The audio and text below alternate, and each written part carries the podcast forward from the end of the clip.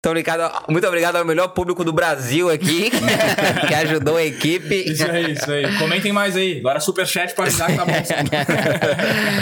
Então tá, Valeu, pessoal. rapaziada. Obrigado, tá? Perdão aí o incômodo. Depois a gente arruma. Manda um salve pro Federi- Frederico. Frederico, um salve. Sabe qual é o Federico? Meu pau teu furico.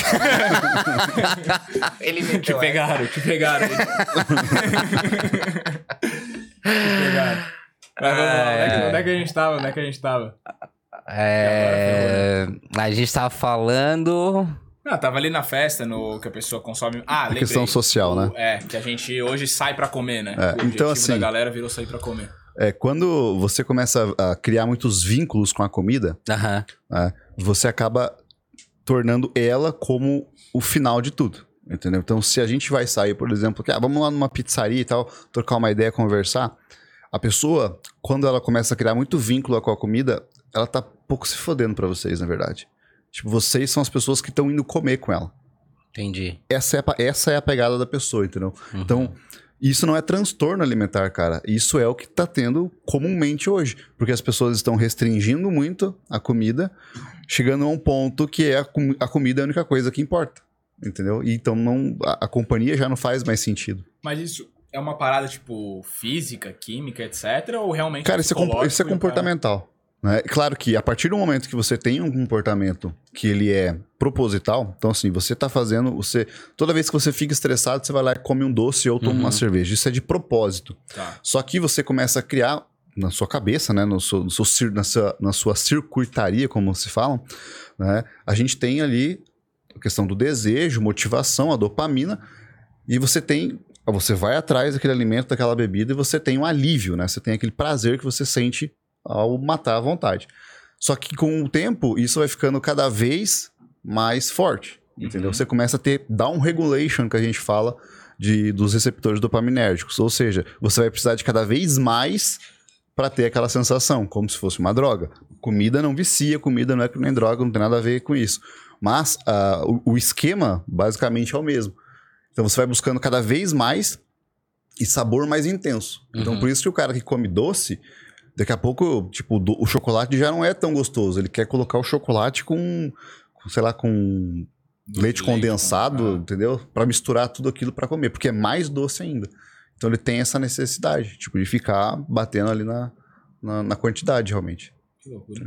É, é, é- é uma adaptação, né? Sim, sim. E isso faz com que as pessoas fiquem cada vez mais vulneráveis e mais fracas também, cara. É porque a nosso, a nosso corpo, querendo ou não, ele tá sempre buscando mais prazer, né? Sim, E a gente vai dando açúcar pra ele, ele vai querendo mais. exatamente. né? Açúcar, não, não necessariamente açúcar, é prazer, Prazer. né?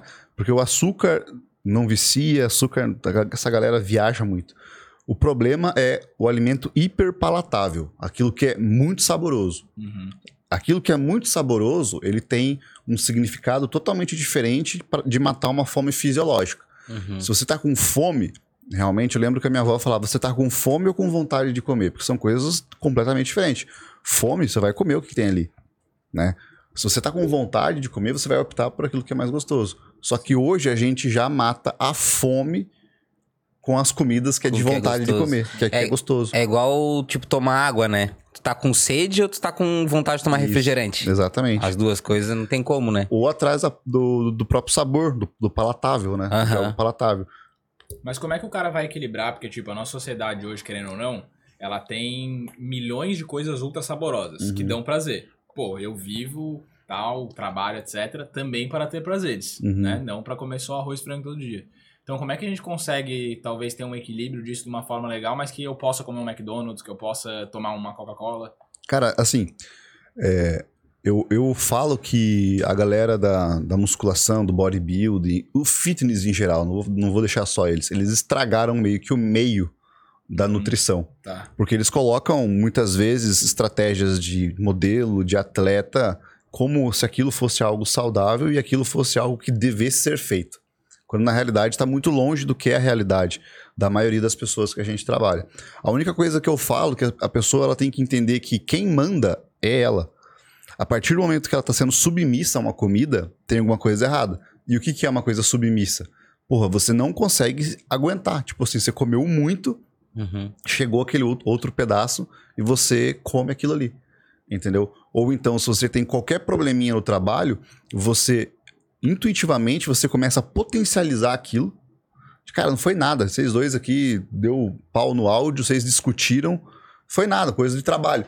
Entendeu? Aham. Mas aí você começa não somente com a comida, mas com outras coisas, mas a comida é muito comum, porque a gente tem muito fácil acesso.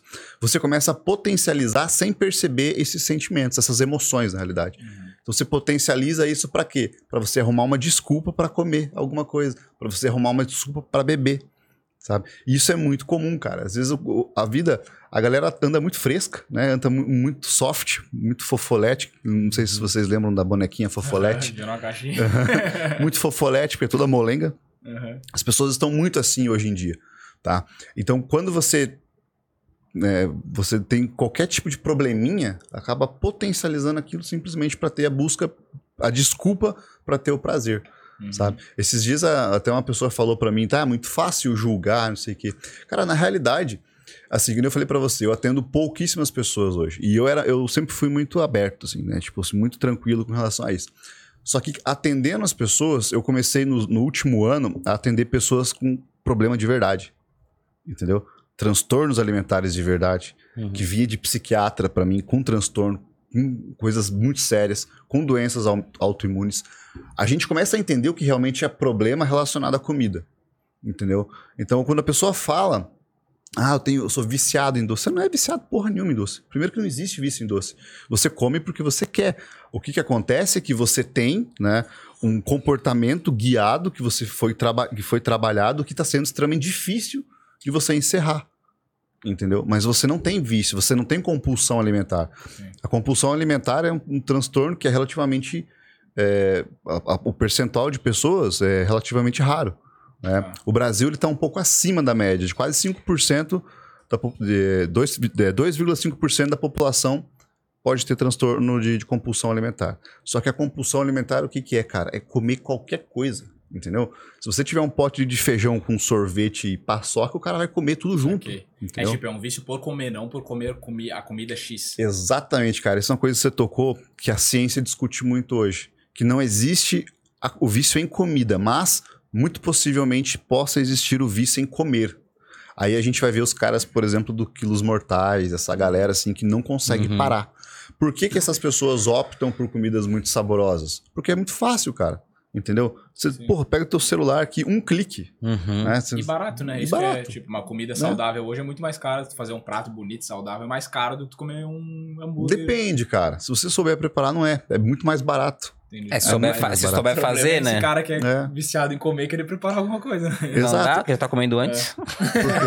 Pesado, Porque o cara. o cara que. tipo, o cara que quer comer saudável, que ele tem que aprender a cozinhar. Isso é uma das coisas Sim. assim. A, a autonomia ela é fundamental. Só que quando você vai num restaurante que coloca o nome fit, os caras já colocam a margem de lucro Ah, lá em isso cima, só por causa do nome fit. Então fica mais caro por isso. Mas se você compra os alimentos, é muito, muito mais barato. Uhum. Muito mais barato. É, Cara, eu... Pode falar, pode falar. Não, não, pode falar, pode falar, besteira. É, não, o que me chamou a atenção de uma parada que tu falou ali, é, antes que as pessoas elas potencializam comportamentos negativos pra descontar na comida. Uhum. Tipo, mas ela potencializa o comportamento, né? Não, ela, Não o comer. Disso que eu achei, tipo, achei curioso. ela Então, potencializa a emoção que ela tá sentindo isso, no momento. O cara se torna uma pessoa Exato. pior Exato. pra, des- pra descontar na comida, não o contrário. Mas tem gente Exatamente. que faz isso também com, com o positivo, né? Por exemplo, eu vou correr na beira-mar hoje, chegando em casa eu vou comer uma fatia de bolo porque eu corri na beira-mar Uhum, hoje. Tem. Tem, Tem os dois também- lados. Tem os dois lados. É que assim, a conta nunca fecha, cara. A fatia de bolo você vai ter que correr a beira-mar inteira. Perdendo o bolo, você vai ter que sair da beira-mar e, sei lá, até um campeche correndo.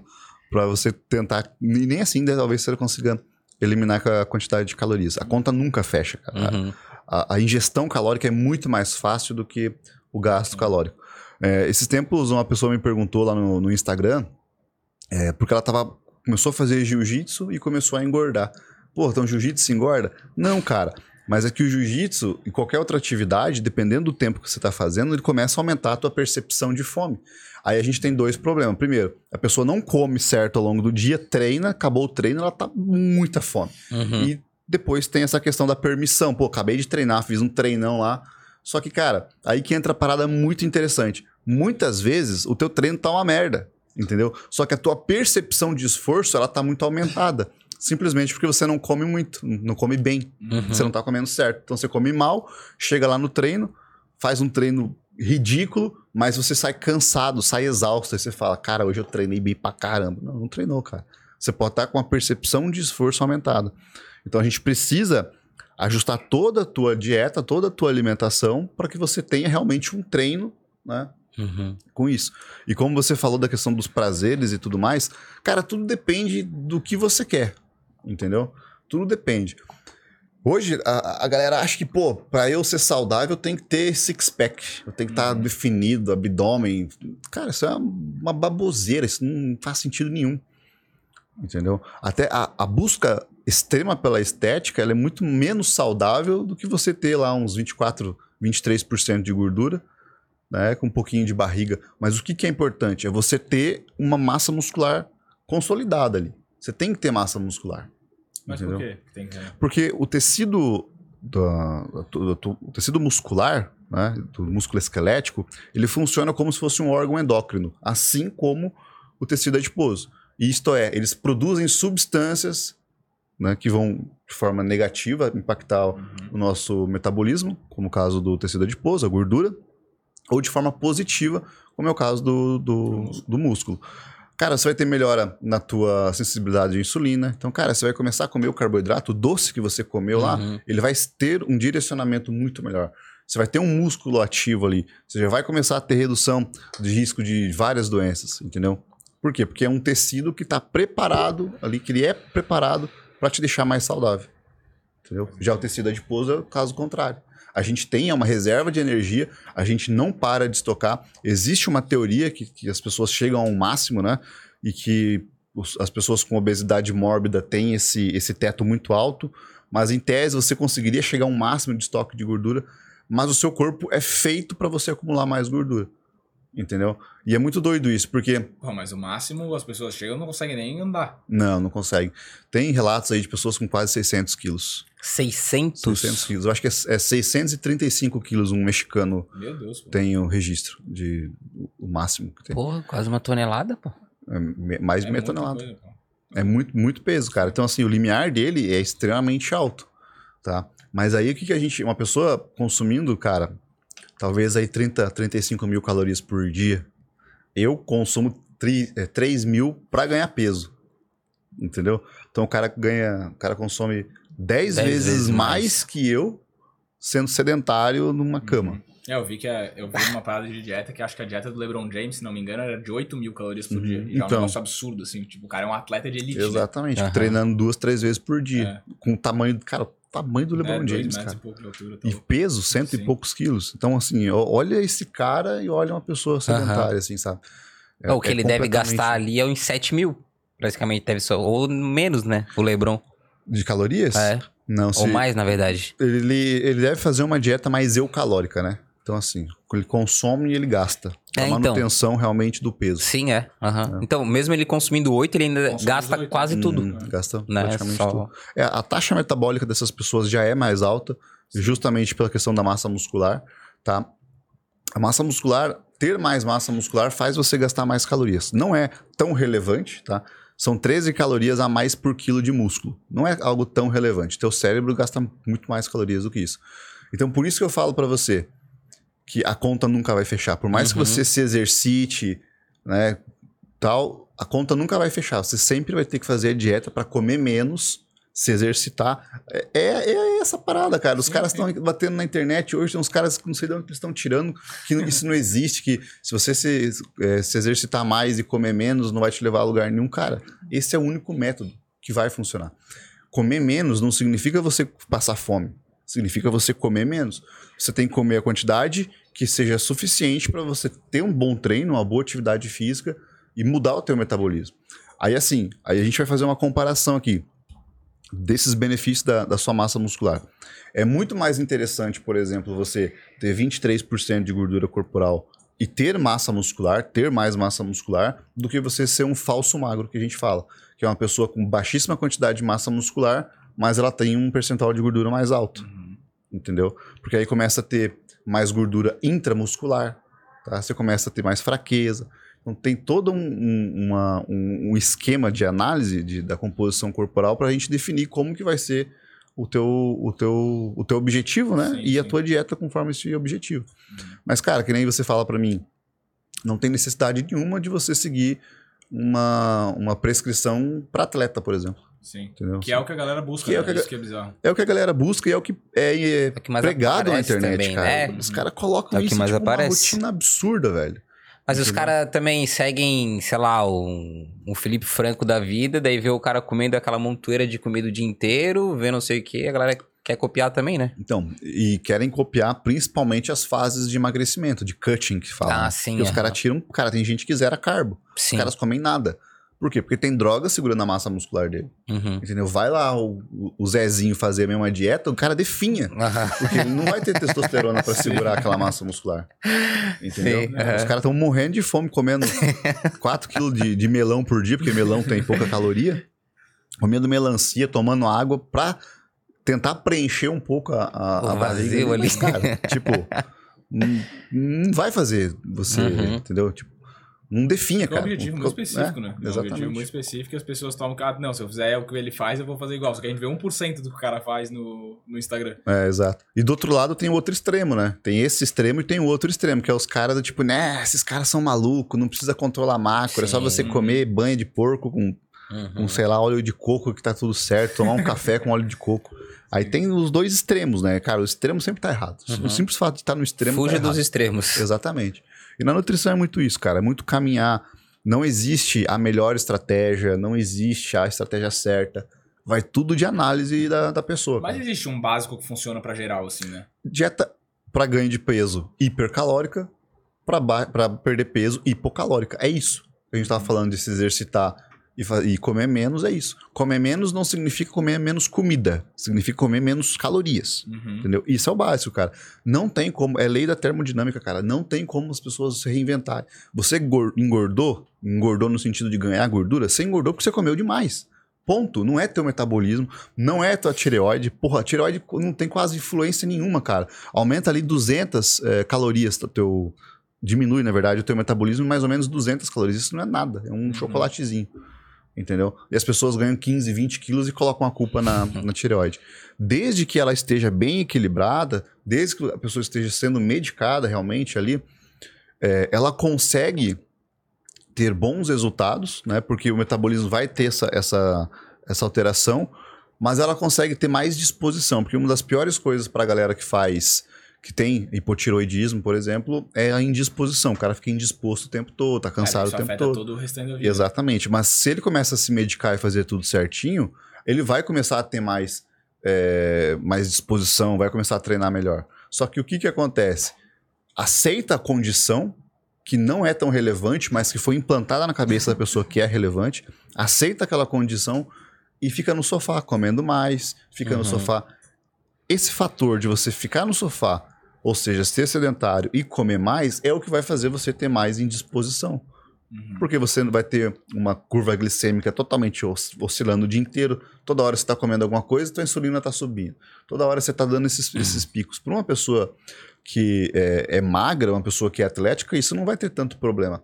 Mas alguém que tem resistência à insulina, que está gordinho, isso vai ser um problema. A gente tem que, que equilibrar isso, cara. É por isso que a gente tem aquela tendência de não conseguir sair da inércia. Em qual sentido? Que o cara que, por exemplo, ah, vou, quero ir na academia. Uhum. Ah, segunda-feira que vem eu vou. Ah, agora já é quinta. Não, isso é comportamental, É cara. comportamental. Totalmente é Não tem a procrastinação. ver com isso do- da insulina Não. e tal. Isso é, é a síndrome do eu mereço, né? Que é a, a- hoje eu comi Uhum. e eu mereço comer, e a síndrome do amanhã eu começo. Uhum. Entendeu? tipo, o cara recebe a dieta sexta-feira, sábado, domingo, ele vai ficar. Ele. Que, que, que, que é o pensamento de pensamento, vocês? Vou pedir uma pizza aqui agora, porque na segunda eu começo a dieta. Domingo, donuts. vou- Aham. Cara, o que, que acontece? A gente tem adaptações fisiológicas que são de longo prazo e de curto prazo. Na segunda-feira, esse cara vai estar com muito mais fome. Esse cara vai estar com um paladar pedindo doce. Porque ele abusou muito sábado e domingo. Então, o teu corpo tá querendo aquilo de novo. Entendeu? Aí você vai começar a dieta na segunda, o que, que vai acontecer? Porra, cara, você vai sofrer. Vai mandar mensagem pro Nutri. Cara, tô comendo muito pouco, tô passando vontade, tô com dor de cabeça. Entendeu? Por quê? Porque, na verdade, ele vem desse processo, até receber a dieta, os caras vão Uhum. desgraçando tudo, né? É foda, né? E engraçado como o corpo ele é uma máquina realmente, né? E tu vai treinando ela ali, né? Se tu não, não se alinha aos pouquinhos. Será que não vale mais até tu começar uma dieta, não sei, pensando nisso agora que tu falou, é, menos radical do que já jogar um negócio que. Pra, toda, pra quase todas as pessoas, cara. Pra quase todas as pessoas, compensa você começar bem mais tranquilo. Uhum. tá? Ao- Fazendo as alterações. O que, que eu falo? É, muita gente, muita gente não, todo mundo, Uhum. todo mundo tem um certo conhecimento de nutrição. Tá? Muitas vezes o que a pessoa acha que ela sabe tá errado. Uhum. Tá? Mas alguma coisa, alguma coisa que ela faz no dia dela tá certo.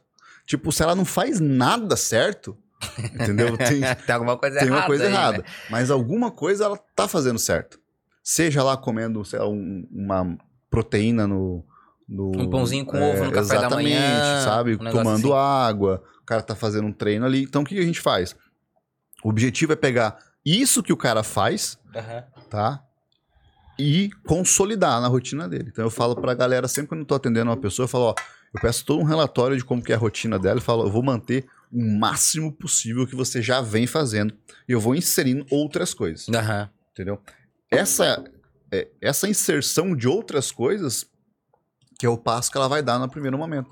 Então muitas vezes os caras querem resultados muito rápidos, querem aquilo isso e aquilo, mas não é assim que funciona, cara, porque não é isso que vai dar longevidade pra ela. Uhum. Isso é um problema muito grande da internet também, porque. eh, Dá pra falar palavrão aqui? Dá, dá, como dá. É, como é. Tamo no É boteco. um boteco, né? Já tô no. Cara, mas esses. Não vou falar palavrão que é muito feio. Mas esses influencers, né? Zé. Não, não vou falar, não consigo falar palavrão. assim. Bananão, igual O bananão. O Caio, Caio Ribeiro, não é? Ou aqueles bananão? É, os bananão aí, desses influencers. tá? O que que acontece? Tem muitos programas na internet que funcionam, que são bons, né? Inclusive o meu. Então, é bom, é, funciona. Tem muitos prog- eh, programas bons que funcionam. E tem muitos programas de uma Programa venda só. mesmo, Isso, de dieta. Uhum. Né? Pode ser tanto método não sei o quê, ou atendimento da nutricionista, desafios. Tem Uhum. muitos bons, cara, que funcionam realmente. Não tô aqui também para ficar metendo pau, não. Mas o que, que acontece? Tem aqueles, e geralmente são os que mais vendem, né? Porque eles têm uma copy muito agressiva, Uhum. tá? Que são aqueles que prometem a pessoa emagrecer muito, já de Sim. cara. Tá? E muitas vezes consegue realmente. A pessoa às vezes perde, cara, 10 quilos em um mês. Eu já vi isso, 8 quilos em um mês. Tá? Aí você começa a perceber que é, esse cara, ele não consegue vender de novo para essa mesma pessoa. Porque ele não consegue fazer essa pessoa manter aquele peso perdido.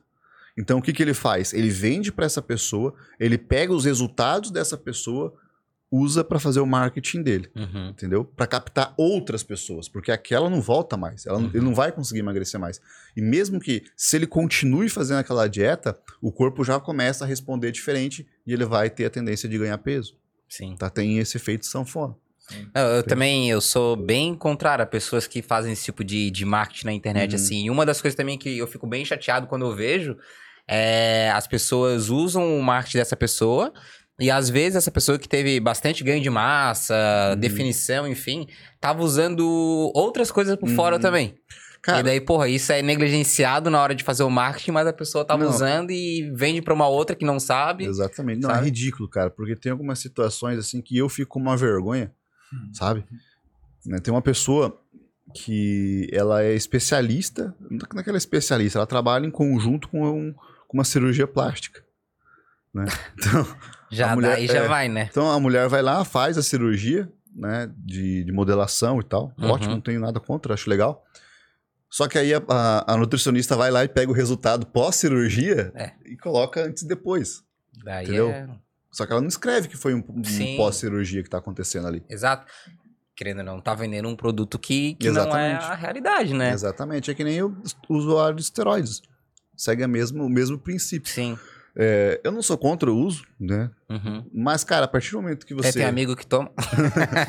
Mas a partir do momento que você vai vender alguma coisa, Vende de verdade. é, tá fala o que, que você tá fazendo. Sim. Exato. Entendeu? Também acho. Então, assim, não tem o problema, ah, vou colocar o meu antes e depois. lá. Não, velho. Entendeu? Se você vai tomar um negócio, fala, ó, eu não tô natural. Não tô puro, Uhum. pronto. Uhum. Entendeu? Não precisa falar o que você tá tomando. Uhum. Entendeu? Muita gente pergunta pra mim. ah, não sei o que. Cara, eu falo, eu uso, tá? Mas eu não vou ficar usando o resultado meu de antes e depois para vender pro cara. Sim. Então você não vai ver videozinho meu comendo doce de leite sem camiseta, não sei o que, vai comer pizza na dieta, que nem a gente tava falando do cara lá. Sim. Entendeu? Dependendo do que o cara tá usando, Uhum. tem uns caras que usam, por exemplo, quem usa muito GH e tal, é, muita droga, o metabolismo do cara é um metabolismo diferenciado. Então, o, o tipo da comida que entra ali, ela tem um direcionamento melhor, Uhum. entendeu? Depois que ele tá nesse nível. Porque se o, o- o iniciante começa a tomar essas coisas fazendo dieta errada, ele vai ter muito mais colateral. Sim. Então, acne vai estourar no corpo dele, pele oleosa, né? risco de ter ginecomastia. Sim. Então, os colaterais com a dieta errada vai ser muito Cara, mais e tá evidente. muito na moda a galera novinha usar isso também. O cara que ainda nem chegou no pico de testosterona, tá ali em formação, mas tá voando já, sei lá, 18, 20 anos. Uhum. E daí também dá Cagada, um problema cara. absurdo, né? Cagada, cara. Assim, se é atleta, né, a gente não tem que se intrometer, é, é- é a real. Cara. Praticamente todo atleta usa, né? uhum. Então, é, mesmo que não caia no doping, existem várias formas de você burlar isso, essa é a realidade. É, para eles eu não, não tenho nada o que falar, mas pra galera que se espelha nessa galera que é um problema. É. Entendeu? Principalmente essa galera nova, 18, 20 anos aí. Os caras não têm noção do que eles estão fazendo. Então eles estão. É, é a mesma coisa que você tem um carro que é turbo, né? Que, sei lá, você aguenta 220 por hora. Freio, a caixa, é turbo, entendeu? Aí você vai e coloca um nitro nesse carro, que vai chegar a 270, 280. Mas a estrutura do carro não aguenta. Entendeu? Então Você Uhum. tá dando pau no carro lá. Aí o que, que vai acontecer? Se esse cara continuar e de repente parar de usar o, o- o nitro dele ali, aquele motor já não é mais original, vai fundir. Então aquele cara de 18 anos que antes era natural, que se treinava bem e, e tudo mais, quando ele tiver 27 anos e ele tentar fazer as mesmas coisas para ter o resultado tão rápido quanto, é completamente diferente. Uhum.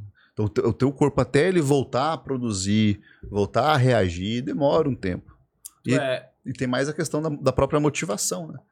Porque quando o cara tá usando é, a substância, ele tá muito mais motivado. Muito mais motivado. Muito mais pra tem frente. resultado rápido, né? Exatamente. O que que acontece? O cara... Ah, tô tomando testosterona, agora eu vou começar a fazer certinha a dieta, Uhum. vou parar de beber e vou treinar todo dia.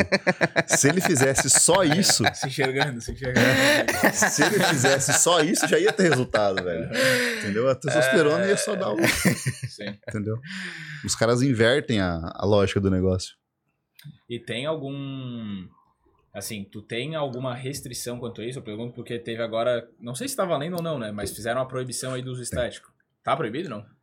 Cara, eu não sei até É, que ponto sei. que tá, que Tá. tá proibido, Mas tá eu sei que eles ou- estão que eles estão fiscalizando bastante. Uhum.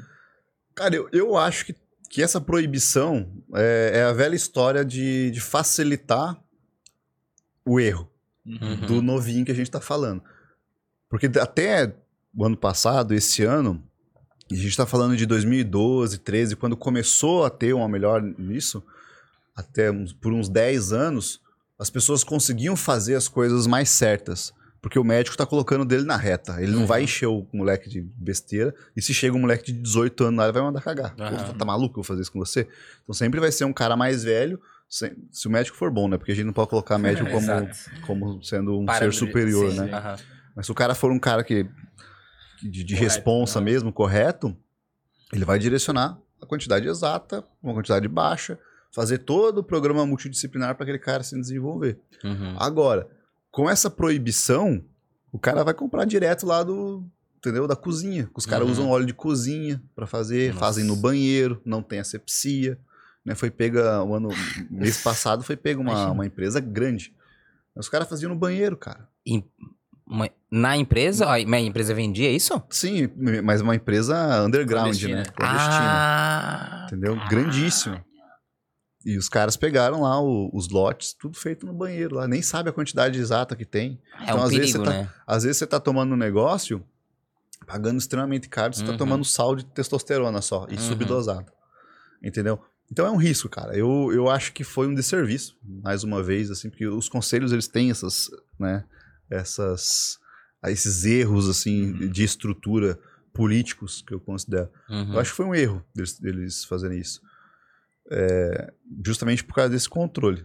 Mas também tem a questão do, do, do- do próprio médico, né? Que a gente fala. Então, não, inde, não endeusar o médico, porque não são todos os médicos que são bons Uhum. para trabalhar com isso. Talvez uma fiscalização melhor na questão da qualificação do médico seria muito mais interessante do que você Vetar o produto. né? vetar. Eu não sei como é que tá, se tá vetado ou não, mas na minha opinião é essa. Porque eu já vi mulher que não tava fazendo transição de gênero tomando Durateston, cara. Meia Durateston por semana. Entendeu? É a dose que um homem toma, porque o homem vai tomar uma Durateston a cada 15 dias, por exemplo. Uhum. Ela tava tomando meia, a mulher tava ficando com barba, cara. Bah. E ela fez isso por três semanas. Eu falei, você tá Mas louco, não por faz. recomendação médica? Sim. O ginecologista mandou pra ela. Ginecologista. Exatamente. Aí eu falei pra ela, cara, olha, Mas com o intuito de ganho de massa muscular. sim, com o intuito de. Ela era atleta, sabe? Então Uhum. ela- tava com, acima do peso, pior ainda. Não, já e tá aí tudo errado, passar- né? É. Aí eu falei pra ela pra passar pra outra pessoa, mas no final das contas eu acho que ela continuou com o médico por um tempo e depois ela não voltou mais Sabe como é consultar que ele sabe? Chegou de bigode. É, tipo. mas, é, cara, ela começou a ter barba. Sim. Pelo muito grosso. Foda. Justamente causa Imagina disso. meia, é bastante coisa, né? É, É muita coisa, cara. É muita assim. coisa. É. É, é dose pra homem. Dose de reposição pra homem. Pesado. Cara, e mudando um pouquinho o assunto, assim, é, mas a gente falando um pouco ainda de dia a dia e tal. Tem uma. A gente tem hoje uma- um dia a dia muito acelerado, assim, né? A galera trabalha e corre, vai pra lá, vai pra cá. Eu acho que isso, inclusive, aumentou o uso do esteroide, porque a pessoa não tem mais tempo pra comer Uhum. direito, pra ir na academia e tal. Mas como é que tu acha que a gente poderia, digamos, adequar uma dieta que fosse ok, nada muito exagerado assim, mas que a pessoa come direitinho, uma quantidade de exercício ok, pra alguém que trabalha pra caramba e hoje tá negligenciando isso, assim? Cara, primeiro, eu, é, sobre o esteroide, eu, eu acho que não aumentou por isso. Uhum. Eu acho que aumentou pela exposição da, da mídia mesmo. Tipo assim, de muito atleta, fitness crescendo muito, bodybuilding Uhum. crescendo muito. Aumentou por causa disso. O mercado aumentou, aumentou a facilidade. tá? Hoje você compra facilmente aí no banheiro das academias. Antigamente, livre, né? Antigamente na academia, eu lembro na academia que eu treinava que tinha lá na, na, na, na parede assim, ó, ah, não faça uso de anabolizantes e tal. Hoje em dia nem tem mais a placa, a É, galera só tem tipo monstro assim, na academia. É, é um ambiente totalmente diferente, né? Essa. Esse é o ponto, sabe? Tipo assim, do, do problemático do negócio. Você deixar muito banalizado. Uhum. E, ah, no meu ver, essa proibição vai deixar ainda mais banalizado. Uhum. Não vai trazer algo mais, mais certinho. Então, eu acho que não tem a ver com, com um- a correria. Cara, correria é planejamento. É você pegar um dia, você tem um dia da semana de folga, não adianta, cara. Ou você tem, você tem um dia que você consegue tirar duas horas para você ir no mercado, comprar fruta, tá? E fazer um arroz e cozinhar uma carne moída, deixar na geladeira congelado. Você consegue fazer isso para ter pelo menos duas refeições por dia. O que eu falo pro pessoal que é corrido, cara, você tem que ter três refeições fixas no seu dia. O teu café da manhã tem que estar fixo, certinho. O teu almoço tem que estar fixo, certinho. E o teu jantar tem que estar fixo. Entendeu? Uhum. Ah, Lincoln, mas eu cheguei meia-noite. Você vai comer a marmitinha que tem ali, não tem problema. Tá? Deixa fixo três refeições preparadas em casa já, para facilitar. É, e um ponto importante é já quebrar a barreira do eu não consigo, para mim é difícil, ah, mas há muito tempo eu não sei cozinhar. Quebrar essas barreiras, sabe? Porque se o cara tá vindo atrás, primeira, primeira coisa ele tem que querer fazer o negócio. E para querer fazer o negócio existe um método. E o método tem que ser feito dessa forma. Entendeu? Então, mantendo assim, é a maneira mais fácil que a gente falou do cara que, que não quer fazer nada restrito. Uhum. Porque não, não é restrito isso. Entendeu? Se você tem os alimentos certinhos ali. E aí você consegue colocar uma refeição à tarde ou duas refeições, dependendo da hora que você chega em casa. Então, assim, pô, você sai, você almoça meio-dia e vai chegar em casa às 11 horas, você consegue encaixar duas refeições rápidas aí. Cara, fruta, aveia, granola, whey protein, né, o, o suplemento tá aí para isso, Uhum. justamente para isso, para facilitar o consumo de proteína ao longo do dia. Tá? Não é difícil, cara. Não é Uhum. difícil. Tipo assim, a desculpa é sempre mais fácil, é sempre maior, mas não é difícil. Depois que você recebe o cardápio, e eu falo bastante isso para os pacientes, a tua autonomia é fundamental no processo. Porque às vezes a gente chega com pessoas que querem que a gente pega na mão e leve todo Uhum. o processo. Só que, cara, Depois que eu, que eu sair, depois que você terminar comigo aqui o, o processo, você vai voltar a estaca zero. Porque você não criou autonomia. Aí a gente passa uma lista de substituição. Ah, Lincoln, mas não tem arroz hoje. Porra, cara, você pode comer até pão se você, se você não tiver. Entendeu? Come, come banana para colo colocar carboidrato, para enxergar como carboidrato uhum. naquele momento, porque você não se organizou. Né? Ou você pede uma marmita só de arroz. Tem restaurante que vende sua marmita só de arroz. Que você pode fazer no café da no almoço e no jantar. Então é tudo questão muito de, de organização, cara. Uhum. Tipo... O, e, e, também é legal as pessoas olharem, né? Claro, tem que ir mais atrás de informação, né? Mas, tipo, que vê que a dieta que passada ali é, é visando o, os nutrientes, né? Uhum. Então, pô, aquilo que tu cara. falou, né? Cara, não tem arroz, bota um macarrão, pô, uhum, né? Bota exato. um pão. Ah, não tem carne moída, tá muito caro. Cara, come um frango, uhum. né? Come, toma whey, né? Que uhum. diluído ali, ele é barato, acaba sendo barato ali a porção dele, né? Então, acaba tendo um pouco dessa visão assim, e eu acho que o trabalho na internet que, que as pessoas fazem, né? Uhum. Por exemplo, que tu faz, não sei se considerar trabalho, né? Uhum. É importante para isso, né? Essa conscientização de que, ah, não é porque não tem uma coisa ali que tu vai deixar de comer ou que uhum. tu vai se apavorar. Não, cara, presta atenção aqui. Isso é um carboidrato que tem na tua alimentação. Então, troca por um outro carboidrato, né? Uhum. Tem tipos Exatamente. ali, mas. É, tem a lista de substituição. Eu falo pro pessoal assim: se você pega um cara que tá há 10 anos tendo sucesso, pode pegar qualquer um, cara.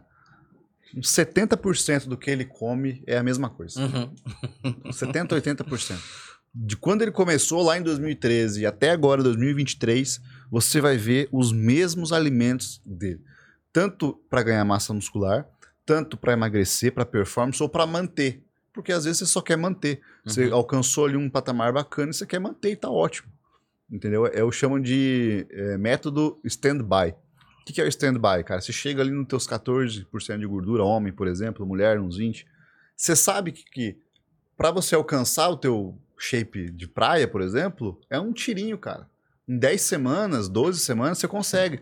É só você ajustar. Então você está no stand-by, está treinando bem, está comendo, mas com uma certa flexibilidade.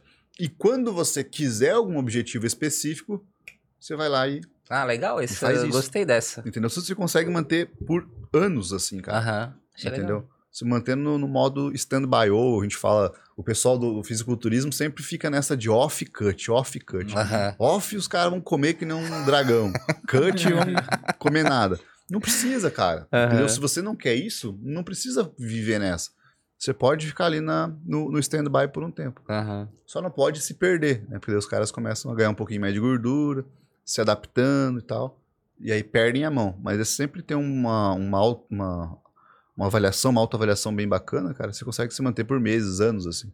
Pô, eu sempre me perco aí no, no off, né? No, hum. Fazendo o bookzinho ali. Hum. Eu nunca consigo. E eu gostei desse, dessa metodologia do stand-by. Cara, ganhar massa muscular é muito mais difícil do que manter. Sabe? Tipo, uhum. ganhar, pra você ganhar 5 quilos de massa muscular é muito mais difícil do que você manter esses 5 quilos de massa muscular. Você vai, vai exigir de você o treino, vai. Vai exigir de você a dieta, vai. Mas não vai exigir, exigir aquela carga de muita comida, de mais treino, de mais intensidade. Então você consegue fazer essa manutenção. Emagrecimento é a mesma coisa. Uhum. Você consegue manter um percentual de gordura ali dos 12%, 10%, dependendo da tua genética, uns 12% ali sem precisar passar por aquele processo, sabe, de, de, de fome, aquela coisa. Uhum. E isso serve muito para quem está na correria, entendeu? Porque o cara, às vezes, é, trabalha com projeto, que nem eu, eu trabalho com projeto. Agora a gente está entrando numa fase mais pesada. Se eu começar a me dedicar muito no meu treino, no meu treino de, de musculação, de jiu-jitsu, e a minha dieta começar a apertar muito, para onde vai meu foco? Uhum. Não tem. Então antes eu estava treinando duas vezes por dia. Hoje eu treino uma. Então eu treino de manhã, tomo um banho e não tá tão intenso quanto eu treinava antes. Porque antes, cara, eu fazia um treino, quando eu voltei a treinar jiu-jitsu, fazia um treino pegado, fazia com, personal assim. Então, tipo, eu fiquei 10 anos sem treinar. E, e aí a gente voltou a treinar e já voltou no. Eu, eu sou faixa azul, treinei 3 anos. Então já tinha uma base. Não era aquele treino iniciante, era um treino uhum. intermediário e, e, físico, cara, muito físico. Eu ficava destruído, cara. Então eu chegava em casa às 8 horas da manhã, destruído, ficava até 10, 11 horas da manhã quebrado. Hoje eu não posso fazer isso, entendeu? Então eu vou lá, na minha academia, tenho academia em casa, treino. Daqui umas 9 horas, 9 e meia, já tô liso para trabalhar. Então já consigo ir trabalhar até 4, 5 horas da tarde de boa. Uhum. Entendeu? Porque eu tô no, no, no stand-by que a gente fala. Se eu quiser, assim, pô, Uhum. encara ali uns, uns três meses, dois meses, e as coisas acontecem. É, eu tenho essa dificuldade, porque vamos dizer assim, ó. Muitas pessoas hoje trabalham meio que sem hora, né? Então a gente vai trabalhando, a gente com podcast, por exemplo. No dia que tem podcast, eu já sei que eu não vou, não tenho Uhum. hora pra acabar, não tenho hora pra começar. Hora pra começar tem, não tenho hora pra acabar. Tô trabalhando ali no meu dia, vem pra cá. Aí, por exemplo, hoje eu não comi antes de vir. Daí vou comer depois. Não sei o que, que seria o certo. Porque se eu comesse antes de vir, quando eu chegasse em casa eu ia querer comer de novo. Uhum, Sabe? Então fica sempre essa rotina, como ela é meio bagunçada, eu nunca eu não consigo ter horário fixo hoje pra comer, uhum. pelo menos pela minha cabeça assim, hoje eu não consegui pensar no horário fixo. E daí esses horários são os que mais pegam, que são esses entre refeição mesmo. Então, por Uhum. exemplo, à tarde. À tarde normalmente é um período que me dá fome. Porra, destruo no almoço pra tentar não ter fome à tarde, ou como certo no almoço e daí, o que que eu vou comer à tarde, entendeu? Uhum. Eu tenho essa essas percepções assim, mesmo sabendo mais ou menos o que que deveria. Pô, à tarde eu de- poderia comer uma fruta. Pô, se eu como uma fruta, pra mim é como se eu não comesse nada, entendeu? Mas é que no caso do biotipo, não precisa ser a fruta, cara. É, Não, não precisa ser, ser a fruta. Dá pra você pegar a fruta, que é ótimo, mas e colocar mais coisas, cara. Entendeu? Você faz alguma atividade física? Tá treinando alguma coisa? Tô, Tem dificuldade pra ganhar peso ou não? tenho. Cara, daria de colocar, por exemplo, um sucrilho sem, sem açúcar, uma granola, uma banana, joga um whey por cima, joga umas outras frutinhas ali, Uhum. coloca 500 calorias facilmente ali. Uma pasta de amendoim, É. já sobe para uns 700 calorias. Então, assim, é fácil, entendeu? Só que quando você vier para cá, você tem que ter algum lugar na geladeira ali, isso não é só cerveja, tem que caber alguma coisinha ali, sabe? Às vezes ter, porra, hoje não deu tempo de fazer nada. Eu vou ali no, no mercado pegar um Iopro, daqueles de 25 ligado. gramas de proteína, pega um Iopro, É um wheyzinho, né? Porra, pega um Uhum. pão com queijo, pega um queijo, sei lá, sem lactose. Eu falo sem lactose porque ele tem menos gordura, mas tem lá uma mozzarella light, por exemplo, pra não Uhum. pegar muita gordura. Pega um pão francês, cara, coloca ali e manda uma brasa, entendeu? É, é a questão da autonomia. Depois que você aprende sobre os alimentos, você sabe que tem que ter carboidrato, tem que ter proteína e pode ter um pouquinho de gordura ali. Uhum. É, que eu fico. Muitas vezes eu fico assim, por exemplo, à tarde, pô, vou meter um sanduíche daqueles frango desfiado pronto, que o cara Uhum. já compra que dá uma facilitada também. Uhum. Desfiar frango é foda. Pô, é, ma- é fácil, pô. Vou, Ah, só, só uma saco. dica rapidinho. Tu pega a panela de pressão, bota o frango ali. Ah, mas é, compra então. Compra, Bota mas- o frango ali, cara, em meia hora no máximo vai, vai secar. Tu chacoalha ela assim, ó, desfia o frango. É, isso é verdade. É bem rapidinho. tenho Não, mas fica a dica aí. pra quem tiver a panela de pressão, boa.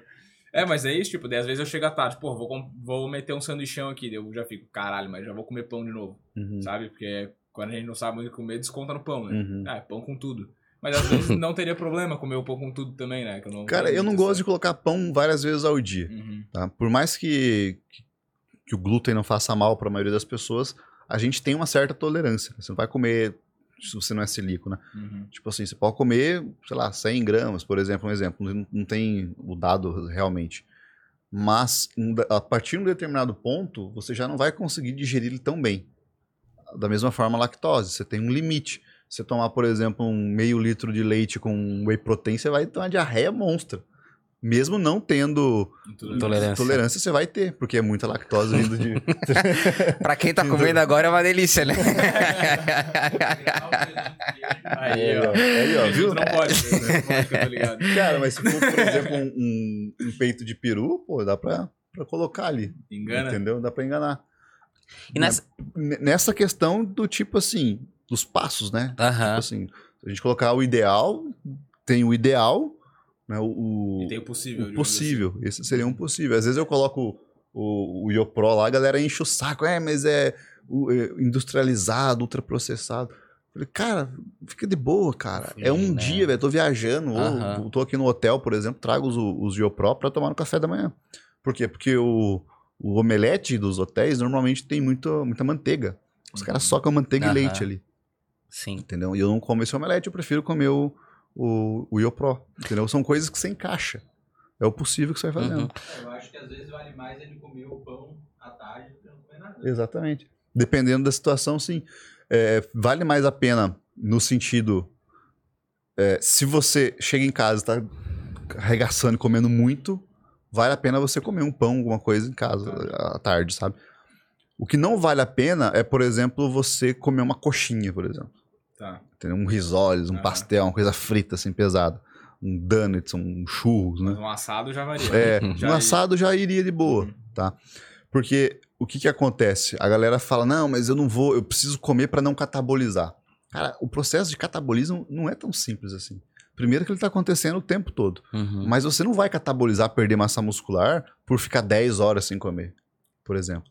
É mais interessante você ter a tua a proteína ali a cada 4, 5 horas, os aminoácidos circulantes e tudo mais. É interessante sim, entendeu? Mas o mais importante é a quantidade total do dia. É o mais importante sempre. Primeiro a quantidade total de calorias por dia, depois a divisão dos macronutrientes e aí sim a gente fala do nutrient time, que seria a divisão das refeições ao longo do dia. O- no caso do Will ali, por exemplo, que é uma pessoa que, pelo menos para alimentação, não tem muita rotina, seria Uhum. interessante ter rotina de horários. Agora tem que comer, onde tá, para e come. Cara, eu. Toda, todo mundo fala que. Toda pessoa que fala que não se dá bem com rotina é porque eu acho que ela nunca fez uma rotina. Porque pra qualquer coisa que você vai fazer na vida, cara, a rotina ela tem que estar ali, de alguma forma. Mesmo que seja talvez uma rotina desorganizada pros outros, mas na sua cabeça ela tá muito organizada. Como, por exemplo, ah, segunda e terça eu faço tal coisa, quarta Uhum. e quinta eu faço outras coisas. Mas se ela tá organizada na tua cabeça é muito importante. A dieta é a forma mais fácil que existe de você organizar uma rotina. Por quê? Cara, acordei, vou treinar. Treinei em jejum, voltei, comi. Tá? Eu vou fazer tal coisa até o almoço, que eu vou comer de novo. Então, do café da manhã até o almoço eu vou fazer tal coisa, vou trabalhar no podcast. Uhum. Almocei, tirei um cochilo. Cara, da uma hora até as 5 horas da tarde eu vou fazer mentoria. Então, aí- Uhum. aí depois da mentoria eu vou comer. Entendeu? Então você vai estipulando as suas pausas nos, nos momentos de comida. Uhum. Não existe, ah, vou tirar um- uns 15 minutinhos aqui. Pra quê? Pra ver rios? Pra ir no banheiro ver rios? É porque o que você faz no banheiro, você faz em dois, três minutos, né? O resto é tudo Ah, eu faço TikTok ali. TikTok, coisa arada ali. Entendeu?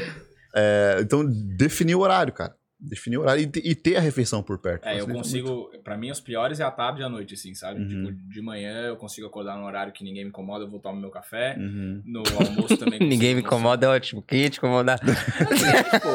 ah, tá, Porque, entendi. Tipo, começa a entender, começa o WhatsApp a bombar, mas porra, 7, 8 horas da manhã ninguém incomoda o cara. Aham. Né, mulher? Mas daí, hora do, hora do almoço ali também, é o meu horário reservadinho pra comer, só que daí à tarde eu começo a atender a galera. Aí começa Então, a dúvida e tal. O cara entra na loucura ali e não para mais, sabe? Então, no teu café da manhã, comer tranquilo, você já consegue preparar alguma coisa pra tarde. É, sim, conseguiria mesmo. Entendeu? Você já consegue deixar pronto. E pode ser a mesma coisa do café da manhã. Uhum. entendeu? Para muitos pacientes meus, eu coloco como segunda opção ou terceira opção a repetir o café da manhã. Eu, muitas vezes, gosto de adiantar a janta, comer a janta tipo 5 horas da tarde, para comer um segundo café da manhã à Depois. noite. Do, do tanto que eu gosto de comer um pão com ovo, É, uma tipo, tapioca Ah, legal com ovo, essa. entendeu? Aham. Às vezes eu faço essas jogadinhas assim. O mais importante eu falei é você comer tudo que tá no cardápio, depois a divisão, né, depois o horário. E depois disso você consegue pegar, por exemplo, o teu café da manhã e jogar na hora do almoço, o teu almoço no café da manhã e fazer. O Sim. mais importante é o, o tudo. E eu gosto de deixar as refeições bem eh, padronizadas justamente por isso. Então, às vezes, o cara tá querendo treinar 7 horas da manhã ou 6 horas da tarde. Cara, independente do horário que você for treinar, você vai ter substrato energético ali. Você vai ter. eh, Tua fome vai estar tranquila, porque a dieta tá organizada de acordo com, com uma distribuição meio igual ao longo Sim. do dia, sabe? sim, Essa é a vantagem. Precisaria? Não necessariamente, mas facilita muito. faz sentido. Uhum. Entendeu? O, tava conversando no meu trabalho hoje, né? Um colega meu, ele, ele falou, putz, é, a gente tava falando sobre alimentação, hábitos saudáveis, assim. Daí eu falei pra ele, ah, cara, mas um hábito, pô, foca. É igual na alimentação que tu falou, né? Tem uma comida que tu gosta, tu usa aquela Uhum. comida que a pessoa gosta, que já tá fazendo certo, pra poder colocar mais coisa, né? Uhum. que uma coisa puxa a outra. E ele tava falando assim da dificuldade em achar alguma coisa que ele gosta pra começar a puxar um hábito saudável, tipo uma musculação, Uhum. uma alimentação. Tem alguma coisa assim que tu já viu que, que pode facilitar para as pessoas que ainda não se encontraram, talvez, Uhum. num, num mundo mais saudável e, ah, cara, tenta por aqui, seria um caminho legal por aqui. Cara, tem duas formas que eu vejo. A primeira forma é com medo. Medo? A pessoa teve um ataque cardíaco. Ah, A pessoa vai, porra, vai subir uma escada com o filho, o filho brincando, o cara não consegue subir a escada. Viu uma foto e ficou com vergonha. Isso aconteceu comigo. Eu vi uma foto minha na praia com os meus tios, eu não me reconheci, de tão gordo que eu tava, eu não me reconheci. Eu falei, caramba, cara, o que que tá acontecendo? Foi aí que minha vida na nutrição começou, depois que eu vi aquela foto. Vergonha, eu senti vergonha. uhum. Tá. É, ah, mas não sei. Não importa. Eu senti vergonha. Então, Sim. eu senti vergonha, não gostei daquele jeito e quis mudar. Então, o medo e a vergonha atuam muito nisso. Normalmente, quando o cara sente muito medo ou muita vergonha de, de determinada situação, ele sente um motivo muito grande Uhum. para isso. Às vezes, consegue permanecer por longo prazo. É, quantas pessoas você conhece que, ah, depois do, do, do- ataque cardíaco, ele virou uma outra pessoa e começou uhum. a correr? Por quê? Porque o cara ficou na mão né, de, de morrer porque achou que nunca ia acontecer e aconteceu. Então essa é a primeira forma. A outra forma, que é o que todo mundo deve buscar e fazer, né, é buscar um, um hábito angular. Um hábito que traz o resto, entendeu? E atividade física é a melhor que tem, cara. Só que se você encontra a atividade física correta pra você, vai funcionar. Por exemplo, tem, o- tem o paciente que gosta de fazer airsoft. Sabe? Uhum. Ar- Uhum. Arminha. Aí você, porra, mas por que o cara vai fazer dieta pra isso? Porque eles fazem aqueles camp, né? Então os caras correm, e os caras se arrastam, Uhum. entendeu? Agacha, precisa subir, precisa dar tiro. Então o cara precisa estar bem condicionado. Então ele precisa treinar, fazer uma dieta, fazer uma alimentação bacana e estar bem condicionado pra ele poder correr e fazer o esporte dele. E até Uhum. porque quanto maior eu tiver, mais fácil de É, aceitar. Exatamente. tem, tem essa questão também. Que é mais fácil de se camuflar. É, justamente. Então, se você encontra um hábito angular, cara, Aham. E não é, às vezes não funciona só com atividade física. Eu também tenho é, pessoas que eu trabalhei que eram concurseiros. Então o cara tava com brain fog, que a gente fala, que é aquilo que ele fica meio turvado a cabeça, sabe? Fica meio lento, Uhum. essa cognição ruim. Tem muito a ver com a alimentação, não só, mas a alimentação ajuda bastante nesse sentido, corrigindo as vitaminas, corrigindo ali a questão da glicemia, deixando mais estabilizado ao longo do dia, certas suplementações para ajudar o cara a focar. Para ele ajudar ele a focar, a gente sabe que ele vai ter que primeiro fazer a dieta, tudo mais, fazer uma atividade física, para que essa atividade física torne ele mais é, com um metabolismo mais é, eficiente no- nesse sentido, um metabolismo melhor e ele consiga desempenhar melhor os estudos dele. Então tá tudo muito interligado. Uhum. Se você vai ver a pessoa, pô, a pessoa tá com uma com uma com esse brain fog, com essa dificuldade de concentração e tudo mais, se você analisa a rotina dela, tem muitos gargalos, sabe? Tanto de alimentação com falta de, ati- de atividade física, mas também gargalos de busca de prazer o tempo todo, de, de- de muita tela, muita exposição à tela. E muita exposição à tela leva também à própria questão do, da, da opção do- do alimento, sabe? Hum. Porque a gente busca a recompensa. Então você está adaptado com a recompensa. Se você vai comer alguma coisa, você quer a recompensa também. Então, às vezes, você está comendo lá um, um, um- um frango, que tá legal o frango, mas você quer mais coisa, você tá com ketchup lá para para disfarçar e deixar um sabor a mais. Uhum. Sabe? Você vai fazendo situações assim, mimando cada vez mais o seu, o seu cérebro nesse sentido. Uhum. Qual que é a ideia, assim, do, do hábito angular?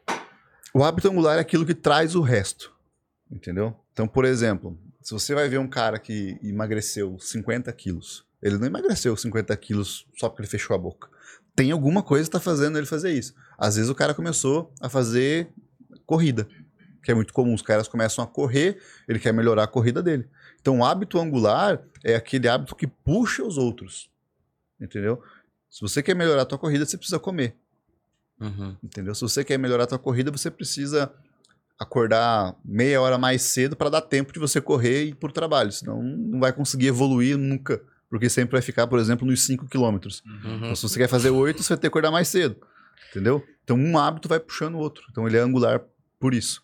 Então, pro cara que quer alguma coisa, que sabe que tá mal, que precisa e não consegue, ele precisa encontrar esse hábito angular. Ou vai ser por medo, ou vergonha, ou alguma coisa que incomoda. O negativo, ele é sempre mais forte Uhum. em tudo. Então, o sentimento negativo é muito forte, cara. É o que mais motiva as pessoas, infelizmente, é o que mais motiva as Que loucura, pessoas. né? Comparação, A internet é um inferno por causa disso, né? Você tá se Hum. comparando o tempo todo com as Uhum. pessoas. É, comparação. Mas é bom, né? Por um lado. Cara, nesse sentido, eu não- vejo como sendo bom. Eu acho bom no sentido de você ter informação. E ter muita informação não é bom também, porque muita informação não é conhecimento. Sim. Mas nesse sentido é bom. Mas no sentido de comparar, é, é muito complicado porque você é um padrão que você jamais vai alcançar. Entendi, entendi. Jamais, entendeu? E Se mesmo compara que. com as pessoas erradas. né? Exatamente. Você não vai se comparar com, com o Bastião lá, Uhum. entendeu? Você vai se comparar com o Felipe Franco. Uhum. Você vai se comparar com um cara que tá no topo. Só que esse cara que tá no topo, cara, tem muita gente trabalhando junto com ele. Que tá fazendo ele chegar lá. E o cara que tá acordando seis e meia da manhã pra correr, pra fazer academia, o cardio dele tem que trabalhar até as seis horas da tarde, é uma vida completamente diferente. Uhum. Aí chega lá um, um Zé Ruela e fala: É, porque eu consegui acordando três horas da manhã, dormindo. Porra, mano, eu vejo no- nos podcasts a gente tem super-humanos, né? Tem. Os caras inventam umas, uma- umas, umas rotinas que é super-humano aquilo. Cara, Você trabalha, você é herdeiro? Porque pra fazer as coisas que Só os caras pode, fazem, né? Não tem como, né? não tem como. E Entendeu? muita gente daí, com eles falando isso, tipo, porra, negligenciar o sono, que já é uma coisa ruim, né? Sim, velho, se você cuida do básico, que é a tua comida, a tua atividade física, o teu sono e, e beber água, cara, você já tá na frente de, sei lá, 90% das pessoas, 95% das pessoas.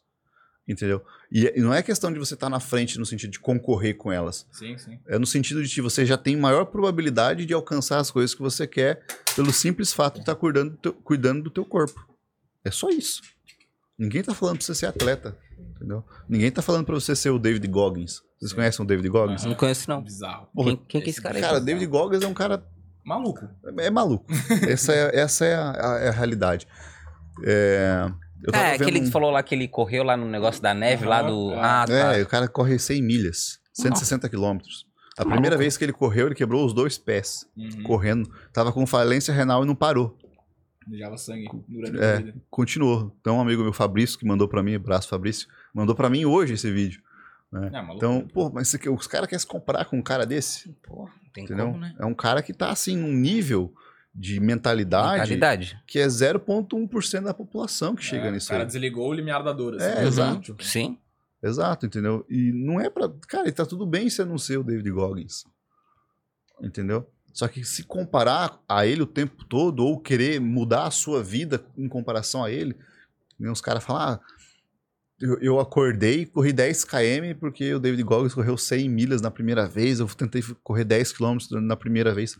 Mano, você vai. Ficar duas semanas sem correr daí Exatamente. porque com os pés do Exatamente. Além de arriscar uma lesão, Zoado, é. Sim. estirar ali. É, eu acho que o que a galera tem que fazer mais, a gente faz isso aqui bastante. É, vem os convidados aqui, independente do que o cara fala, pô, a gente filtra algumas coisas que Uhum. vai fazer bem pra Exatamente. nós e utiliza Uhum. na nossa vida. Então, a mesma coisa, pô, tô vendo lá o Felipe Franco. Pô, o cara treina oito vezes por dia, come 2 kg de arroz. Cara, o que, que ele faz que é legal? Ele tem o hábito de treinar todo dia e de se alimentar bem. Uhum. Pronto. Tipo, já é uma coisa boa pra tu Exatamente. puxar desse cara, né? Uhum. Vai ficar do tamanho dele? Não vai, pô. Tipo, não É quanto, como. quanto mais coisas objetivas a gente conseguir extrair, melhor. Uhum.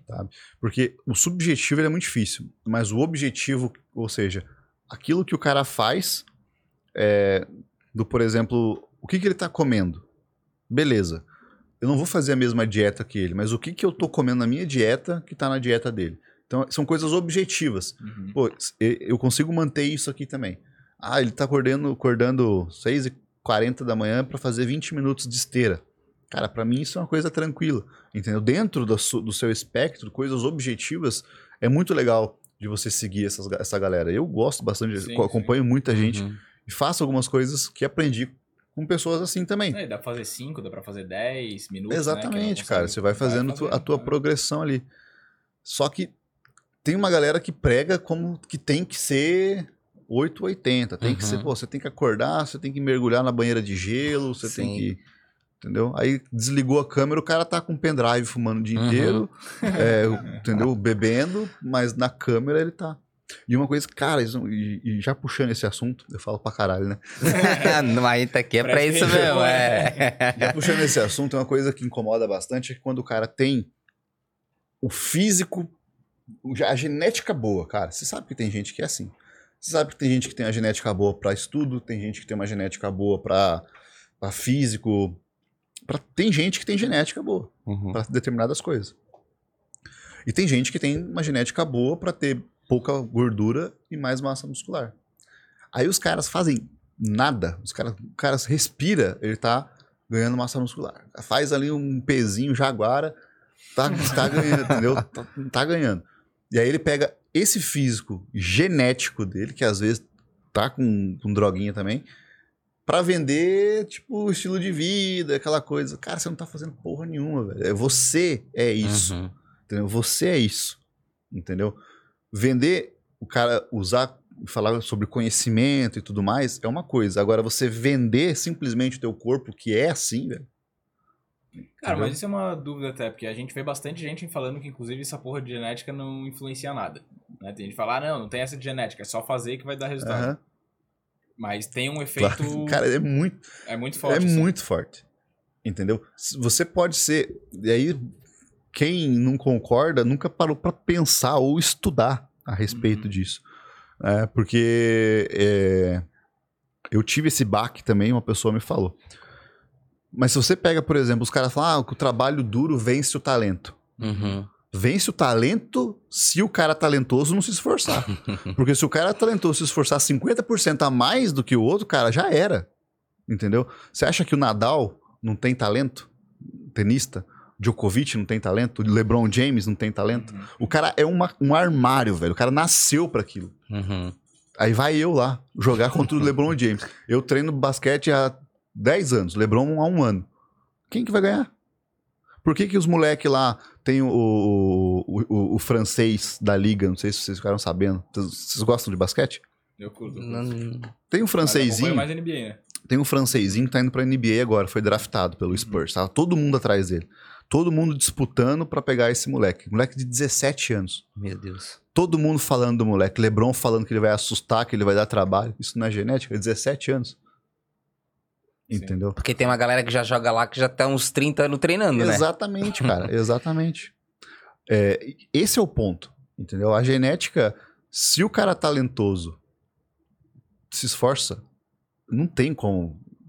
Uhum. E se você vai para um nível olímpico, se você vai para um nível NBA, só tem cara talentoso, Uhum. que E se esforça. É. senão não se mantém. Sim. Entendeu? Uhum. Cara, e tá tudo bem você não ser talento, ter talento disso. Às vezes você gosta muito de uma coisa e você não é talentoso, você não tem a genética para aquilo. Você vai ver, por exemplo, o Ramon Dino, você conhece, Aham.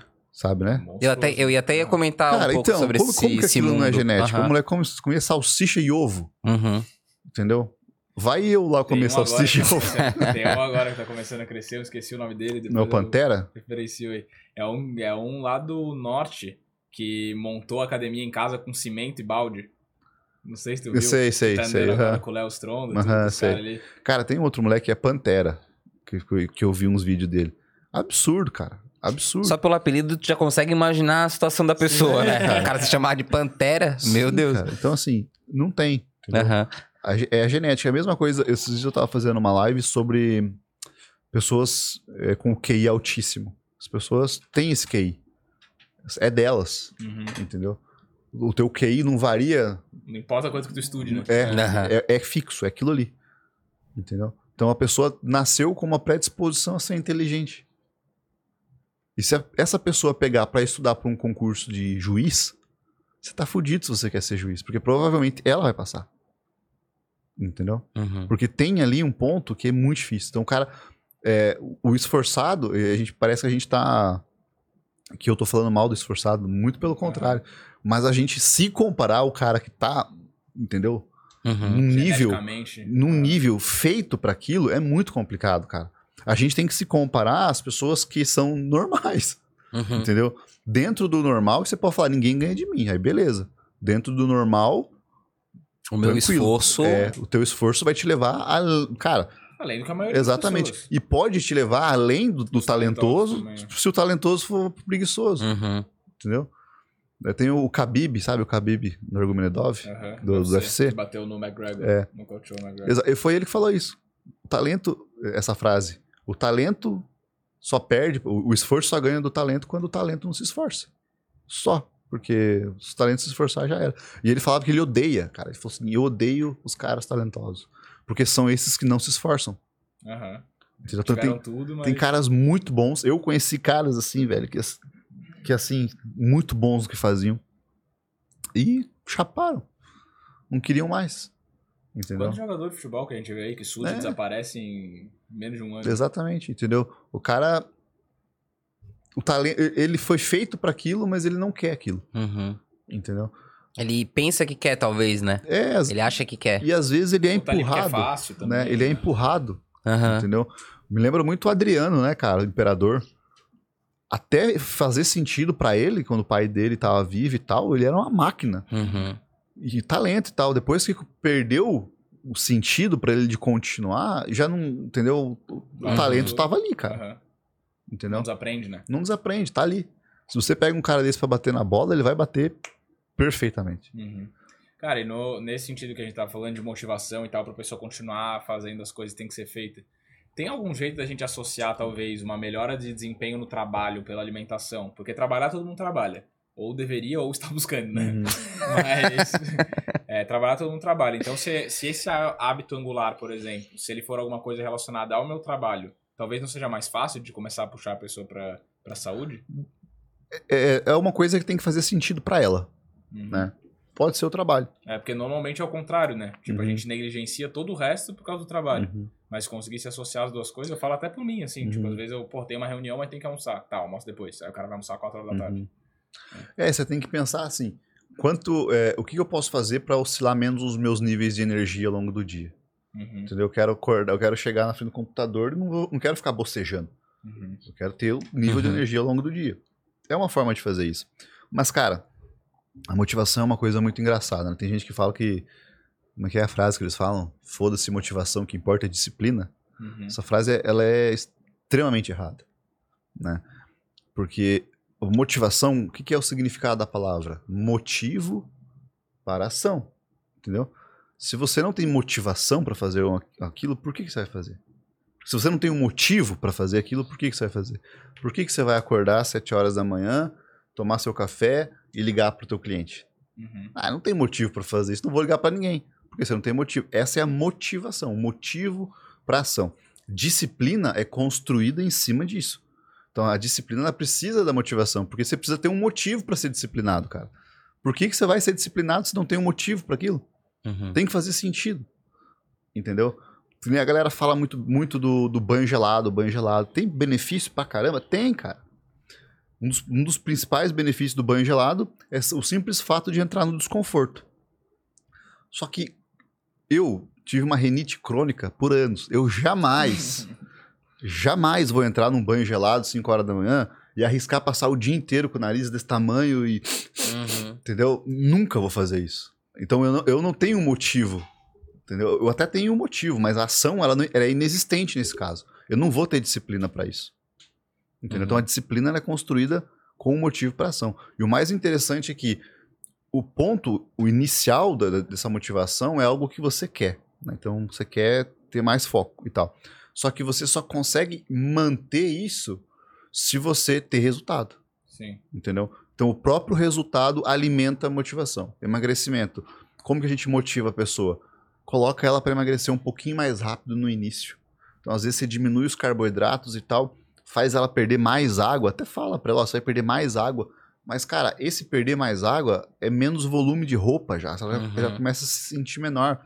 Cinta tá tá ficando menor, tal, tá se sentindo melhor no espelho. Isso motiva, pô, tá dando resultado, vou continuar. Entendeu? Então, o ponto inicial, você tem que ter um motivo, mas o que vai realmente aquecer e manter isso vai ser o resultado que você Mas vai tem ter. alguma alimentação ou algum hábito de alimentação que a gente consegue ter que tu tem um ganho visível em performance? Tipo, não performance física, performance Uhum. tipo de trabalho, de foco, de sono, talvez. Tipo, se eu comer, se no meu café da manhã eu comer isso, Uhum. eu vou conseguir de manhã produzir muito mais. Ou depois do almoço, se eu fizer Uhum. isso, eu vou conseguir produzir muito mais. Cara, é, não tem assim a dieta da cognição, por exemplo, Sim, nesse sim. sentido, né? Os alimentos, tudo depende do que você está consumindo ali, o que está na sua realidade e tal. Mas oscilar menos possível a tua insulina é uma coisa interessante. entendeu? Porque se você oscila muito a insulina ao longo do dia, você começa a ter picos de energia. E como que a gente faz isso? A gente reduz o volume de alimento em determinado, de, de- de determinadas refeições. Então, por exemplo, tem gente que faz um café da manhã gigantesco. Cara, terminou o café da manhã, tá, sabe? Aí você tem que, pô, tem que trabalhar, e só que você tá ainda rotando aquele negócio, porque você Uhum. comeu muito. Aí come o almoço, brrr, gigante de novo, porque não comeu mais nada. Então, diminuir as porções e diminuir esse impacto glicêmico pode ajudar, principalmente para quem tem uma resistência à insulina maior. tá? Então, eu falo bastante pra galera, cara, se você consegue, dorme depois do almoço, pelo menos uns 30 minutos. Não precisa roncar.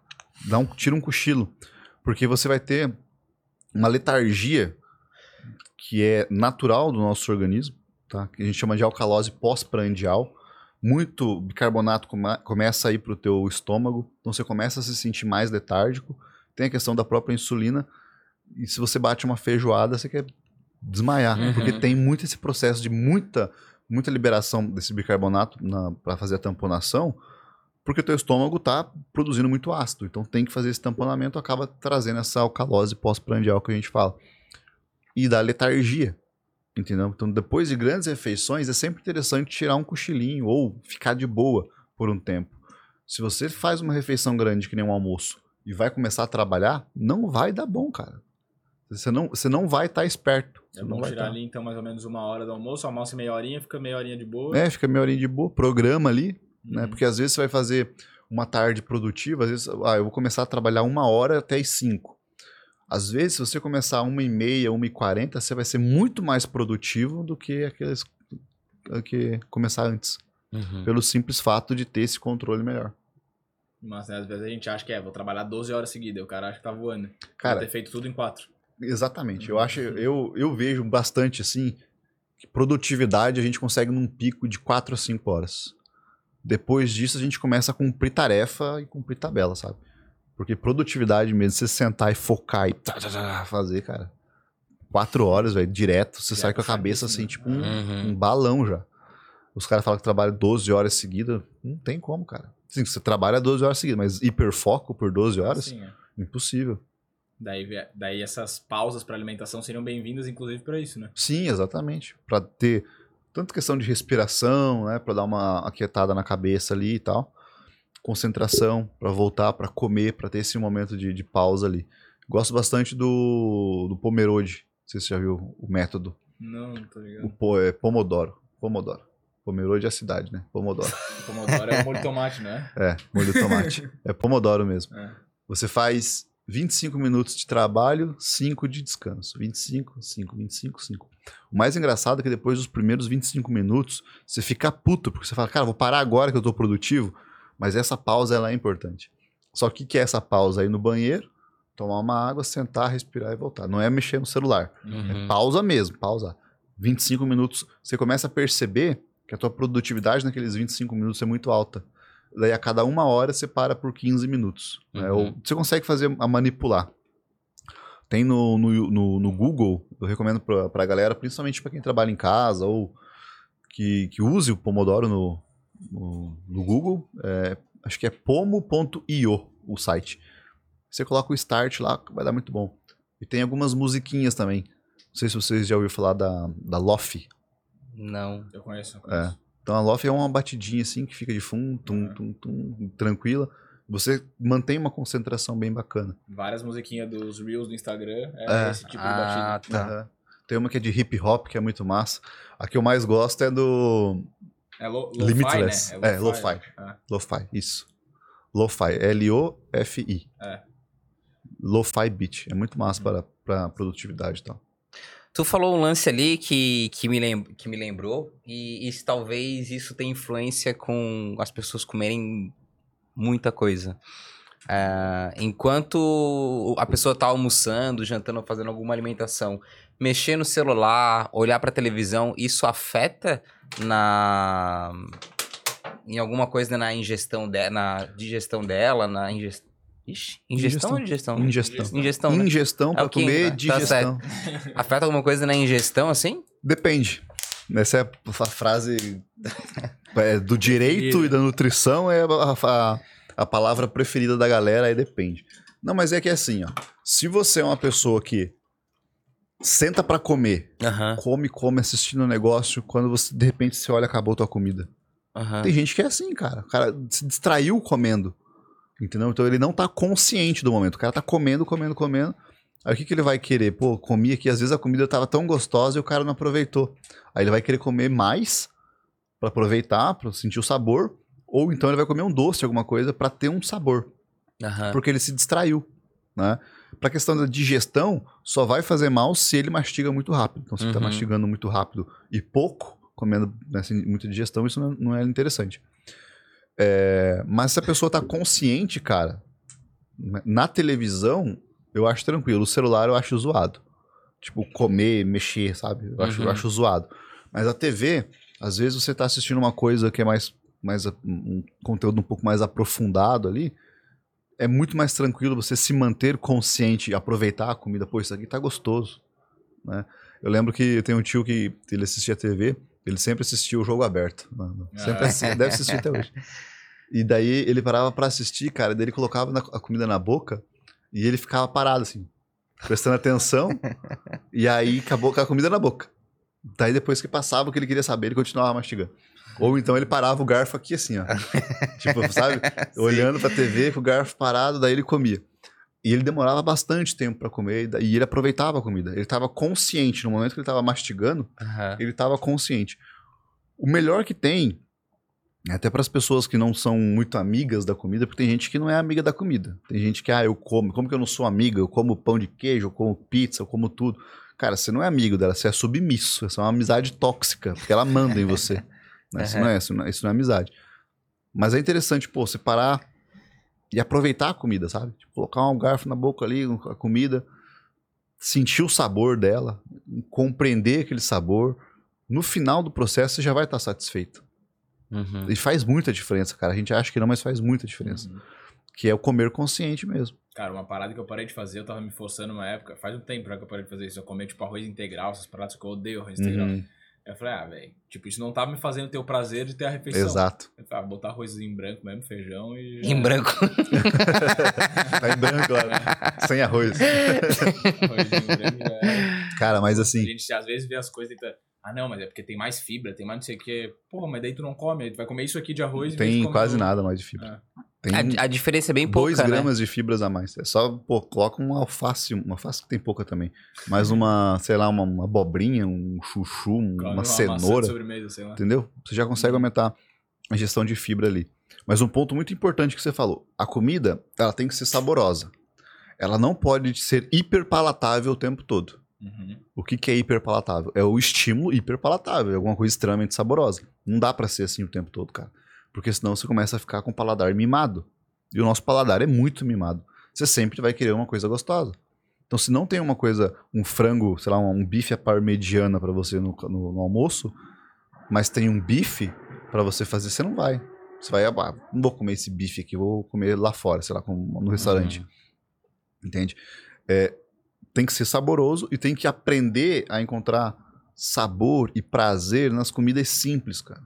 Aprender a preparar uma comida, aprender a preparar o bife de uma maneira saborosa, o frango de uma maneira saborosa. Porque provavelmente, se você seguir um protocolo ou se você seguir uma dieta por período longo, os alimentos vão ser os mesmos. Então, se você alterar eles, que vai fazer a grande diferença, sabe? E deixar os alimentos hiperpalatáveis para evento, né? Tipo, ah, hoje tá rolando aqui um café aqui, eu quero roubar uns pão de queijo, tá? Umas coisas lá, entendeu? P- Pela emoção, né? É, de entrar de penetra Mas vou te lugar, falar, quando né? eu cheguei aqui tava rolando esse papo, tá? É? Galera falando, vou ali Vai pegar o pra pãozinho de queijo. De- Chega de penetra. ali. E Pega uma bandeja e fala que vai esquentar, né? Vou esquentar ali e já volto. os alimentos hiperpalatáveis ou palatáveis, eles são também os alimentos que, que são saudáveis? Por exemplo, vou dar um exemplo, tá? Da minha situação. Eu adoro comer arroz branco e frango ensopado. Uhum, Pra mim é uma comida muito boa. Então, eu poderia comer um quilo disso que uhum. meu corpo ia estar sempre pedindo mais. Isso poderia ser um alimento palatável ou não? Não, ele é palatável, ele não é hiperpalatável. Entendi. Hiperpalatável a gente considera os alimentos que têm uma grande quantidade de gordura, açúcar Ah, entendi. Tá. É, às vezes tem emulsificantes. É aquele alimento que você come e ele tá cremoso, mas ao mesmo tempo ele tá crocante e ao mesmo tempo ele é muito doce e ele é muito saboroso. É, pensa num chocolate que você gosta e um doce que você gosta, ou um, um Doritos com coca que é pô, salgado, cremoso, é, salgado, crocante, você tem uma coquinha ali com gás doce, Uhum. entendeu? Isso é hiperpalatável, Saquei. entendeu? Qual que é o problema do hiperpalatável? Diretamente na bactéria do intestino, tem muito conservante, Uhum. tem condimento, tem, tem, é, substâncias ali que acabam danificando a nossa microbiota intestinal. Acaba aumentando a inflamação e tudo mais. Então não Uhum. é interessante. Isso também altera o nosso comportamento. Tá? Então você vai querer, você muda o seu centro de paladar ali, você muda a tua, a tua, os teus desejos, o teu, o teu limiar de prazer aumenta. Então você vai querer alimentos cada vez mais doces, que vai levar um problema na microbiota, que é mais calórico. Então vira uma bola de neve Aham. entendeu? São alimentos com um, um grau de, nutri de nutrição muito baixo. Uhum. É gordura, sódio, açúcar e farinha, por exemplo. Saquei. Já Você você não vai encontrar vitamina, mineral Uhum. em quantidade suficiente. Você sempre vai estar com déficit. Tem gente que acorda e come, sei lá, come Doritos ou bolacha recheada. Mata a fome? Cara, a fome mata, mas você vai ficar... Uma coisa que a gente tem muito no Brasil hoje é pessoas com obesidade e desnutrida. Então a pessoa está obesa, ou com, com obesidade está desnutrida. Ou seja, ela não Uhum. tem, ela não está nutrida. Sim. Com déficit de nutrientes. É, eu, eu perguntei isso porque quando eu faço dois tipos de dietas, né, durante o ano. Uhum. A verão ali eu corto muito carboidrato e durante o outro resto do ano ali eu vou equilibrando entre muito e pouco carbo Uhum. também. E, e, por exemplo, é o momento que eu tô agora, eu, eu começo a comer essa comida que pra mim é muito gostosa Uhum. e eu quero todo momento comer. É, tipo, parece que eu sou outra pessoa, assim, sabe? Porque, cara, eu consigo ficar um almoço comendo 70 gramas de arroz e, e frango. Eu consigo Uhum. almoçar assim e, e treinar rugby e fazer academia, musculação, consigo. Uhum. Mas quando eu tô comendo, sei lá, meus 300 gramas de arroz e meu frango, eu tenho mais vontade de comer, entendeu? Uhum. Daí por isso que eu te perguntei, porque como é a mesma pessoa, É, porque, Sabe? É porque, tu gosta, É né? exatamente, é palatável pra você. Eu É. como também é, arroz e patinho três vezes por dia. Então, três vezes por dia, três refeições. Não precisa comer um quilo de uma vez. Dá pra você comer, sei lá, 400 gramas, sendo 200 de arroz e 200 de frango no almoço, 200, entendeu? Fazer três, quatro Hum. marmitas assim. E tá tranquilo. Qual que é a grande sacada aqui? Você vai ter que colocar outros alimentos para complementar a questão de vitamina, de fibra, de minerais. Aí você vai ter que colocar uma fruta, por exemplo, vai ter que Uhum. colocar alguns vegetais, entendeu? Para complementar. A base tá ótima, cara. De arroz e frango tá ótima, dá para você fazer cinco refeições ao dia, assim, se você quiser. Desde que tenha outros alimentos enriquecendo a tua, a tua dieta. Não tem problema. Entendi. É, o meu, meu receio, assim, é o lance de eu como e eu quero comer mais, sabe? Uhum. Eu fico meio assim, caraca, como é que tem época do ano que eu consigo comer 70 gramas de arroz e eu Uhum. como 300 agora, eu quero comer mais e mais e mais. É, tem a questão da permissividade, né? Então você tá mais permissivo. E o carboidrato tem uma coisa muito interessante de adaptação, que quanto mais a gente come, mais a gente quer comer. Então, às vezes, o cara tá estufado, mas ele ainda aguenta comer um pouquinho a mais de, de carboidrato. É uma adaptação que acontece principalmente depois de fases de, de controle muito excessivo, Hum. sabe? Uhum. É, de, de carboidrato. Você vai comendo e, e aí... é E isso é uma coisa muito interessante, que o cara começa a fazer uma dieta de bulking, né, que a gente fala, o off-season aí, Uhum. aumenta 500 calorias. né? Aumentou 500 calorias, primeira semana não aguenta comer, tá? Na segunda semana já tá tranquilo, na terceira semana tá com fome. Entendeu? Porque o corpo vai adaptando. Pra comer ele é ótimo. Pra cortar é cortar é difícil. Pra cortar daí é mais É difícil. por isso que a gente consegue.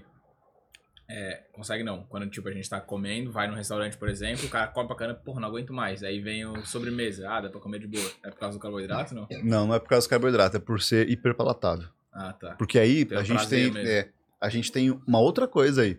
Quando você tá comendo para matar tua fome, a gente tá falando de, de hormônios orexígenos e anorexígenos. Orexígenos, o que dá fome, anorexígeno de anorexia, o que cessa a fome. Então você não tem fome. Mas aí veio o doce, você tem prazer. É diferente. Hum. Então não importa tua, se você tá com tá, tá tudo desligado, tua, tua saciedade tá lá no topo. Agora a gente tá falando de prazer, a gente tá falando de uma coisa diferente. Comer e digerir é só parte do processo de você colocar aquele alimento na boca por dois segundos e sentir o sabor dele e engolir. Porque o teu prazer vai durar isso, um minuto e meio, dois. Sim. Esse é o prazer da, da comida. Por isso que você vai fazer o quê? Comer mais. Comer mais, porque é gostoso. Sai de lá gigante, né, estufado, grande. Mas por quê? Porque é hiperpalatável. É uma via diferente. Entendi. A via de digestão, essas coisas, é igual. Aham. No sentido comportamental da coisa, é de Isso é o que a neurotransmissores galera fala que eu tenho dois, dois estômagos, né? É. O estômago do doce e o estômago do salgado. Exatamente. é por aí mesmo.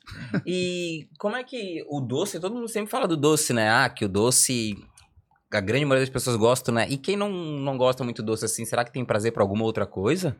Que Tem. substitui? Salgado. Chega a- Normalmente, pessoas que, têm, que não gostam muito de doce vai pro lado de carne, queijo e bebida alcoólica.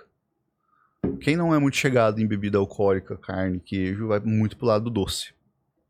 né? Mulheres normalmente vai mais pro, pro doce. Tem alguns estudos mostrando é, uma relação do doce muito com as papilas gustativas. Então, nossas papilas gustativas, a gente tem lá sensores de doce, salgado, é, amargo e azedo. São os quatro sabores que a gente sente. O sabor do alimento é pelo olfato. Então, o cheiro do alimento que dá o sabor. Por isso que quando você está gripado, você não sente gosto de nada, Uhum. porque você não está sentindo o cheiro. A língua só sente esses quatro. Tem o umami também, que a gente fala, que seria uma mistura, um realçador de sabor. Mas são os quatro o que, que importam aqui. É, pode haver diferença na distribuição dessas papilas gustativas e também a questão do próprio reforço. Uhum. né? Então você come o doce, para você não é normal, ok. Mas algumas pessoas, por questão de papila gustativa e por questão de genética também, elas têm esse e, e cultural também desde que cedo Aham. comendo, elas têm esse desejo maior. Pô, a gente tem muito. Eu e a Bruna, por exemplo, ah, pedi uma sobremesa. Aí eu, eu Uhum. como uma colherada assim e falo, meu Deus, tipo, não tem nem como comer isso aqui de tão Uhum. doce que é, sabe? Aqueles, porra, leitinho com Uhum. óleo, com ovo maltine, aquelas loucuras que tem hoje em dia, né? Uhum. E aí ela come e ama o negócio assim. Cara, eu, eu, não consigo, cara. comer tranquilo. Eu tomo uma lata de leite condensado, Nossa, se você me eu der. eu tenho- Mas Tipo, não é que eu não gosto de tomo- doce, é que eu gosto de doces mais, Aham. tá ligado? Tipo, mais de boa, assim. Uhum. É, para mim, eu, eu tenho esse problema com doce. Eu tenho que me controlar, porque senão, pra mim, cara, eu como esse negócio aí tranquilamente. Mas tu come todo dia, tipo, um chocolatinho, um negocinho assim? Não? Dificilmente. Agora que eu tô no stand-by aí, que eu, falei, eu, eu sou mais permissivo, né? Aham. E uma coisa interessante, até complementando, depois a gente fala sobre isso, Tá. só pra eu não esquecer, Vai, vai, eu já esqueci o que eu ia falar. é que, lembra que você falou que tem dia que é muito corrido, tem dia que é de boa e tal. A gente analisa a dieta por semana, cara Uhum. entendeu? Então não é diário. Então a gente consegue fazer um protocolo para semana para você. Então, ao invés de você comer, fazer a dieta tudo igual todos os dias, alguns dias você pode comer menos e alguns dias você pode comer mais. Inclusive a gente joga o teu treino mais pesado para aqueles dias que você é, vai comer mais, entendeu? Porque a gente considera a semana. Por exemplo, você tem que comer 14 mil calorias por dia. né, por, por semana. Fala, Caralho. Cara, é, o LeBron James. O LeBron James. Você. Aí você pode dividir essas 14 mil calorias por semana em 7 de 2 mil calorias. Ou então você pode fazer alguns dias com 1.600 calorias e outros dias com 2.400 calorias. Claro que para você é mais, né? Porque você né, é um homem e tal. Mas é nessa, nessa pegada assim de aumentar e subir de acordo com, com, a, com os dias, sabe? Uhum. Com a rotina. E a pergunta era do doce. Ah, você se tu tu falou que gosta de doce, Ah, né? é, eu Se tu gosto. come doce depois do cafezinho, depois Não, do, no- do almoço. No- na rotina, não. Eu não coloco doce para a maioria das pessoas em rotina. Aham. tá? Em rotina. Eu coloco, se você quer aproveitar, se você tá com muita vontade. Mesmo assim, se você tá com muita vontade, existe um passo a passo. Pô, vê se você não tá com. Se você tá tomando água o suficiente. Porque a sede, ela confunde com a fome e desejo. Então, se você tá desidratado, teu corpo tá buscando água. E a gente absorve água em alimento também. Então, Uhum. pô, você vai comer melão, 95% do melão é água. Uhum. Então a gente absorve água na, na comida também. Então a gente aumenta essa, essa fome e às vezes pode ser só sede. Então faz todo o processo. Se a fome, se esse desejo continuar, é, normalmente eu falo para a pessoa não pegar aquele doce que ela tá com vontade. por primeiro. Pega outro. Uhum. Pra não gerar reforço, Saquei. sabe? Aham. Isso a gente falando para as pessoas que têm dificuldade, né, de, de, de autocontrole e tal, que tem que passar por esse processo. Quem já tá suave, quem já passou e tá aprendendo, cara, é tranquilo, né? Vai lá, tá com vontade de comer esse doce, você come. Por que, por que, que é tranquilo para você? Porque você já aprendeu. Então, você já aprendeu que é uma quantidade X, que você vai se satisfazer com aquela quantidade e tá bacana. Eu não coloco doce para a maioria das pessoas pela questão do fato reforçador, tá? De você ter um doce todos os dias ali e pela questão do paladar. Então, cara, quase todo mundo vem com o paladar zoado. A Uhum. gente tem que melhorar esse paladar.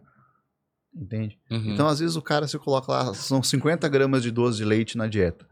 Questão de metabolismo não vai fazer tanta diferença.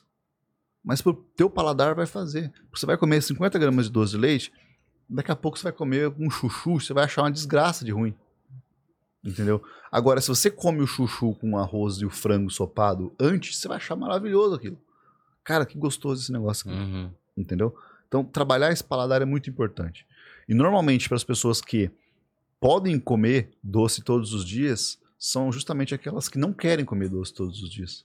Porque elas já trabalharam no paladar dela e Uhum. não é interessante mais. Cara, esse, nesse do doce todo dia, porque doce por doce tem várias coisas que são da natureza, Uhum. digamos, são doces também, né? Uhum. Mas doce, digamos assim, barrinha de cereal, essas paradas assim.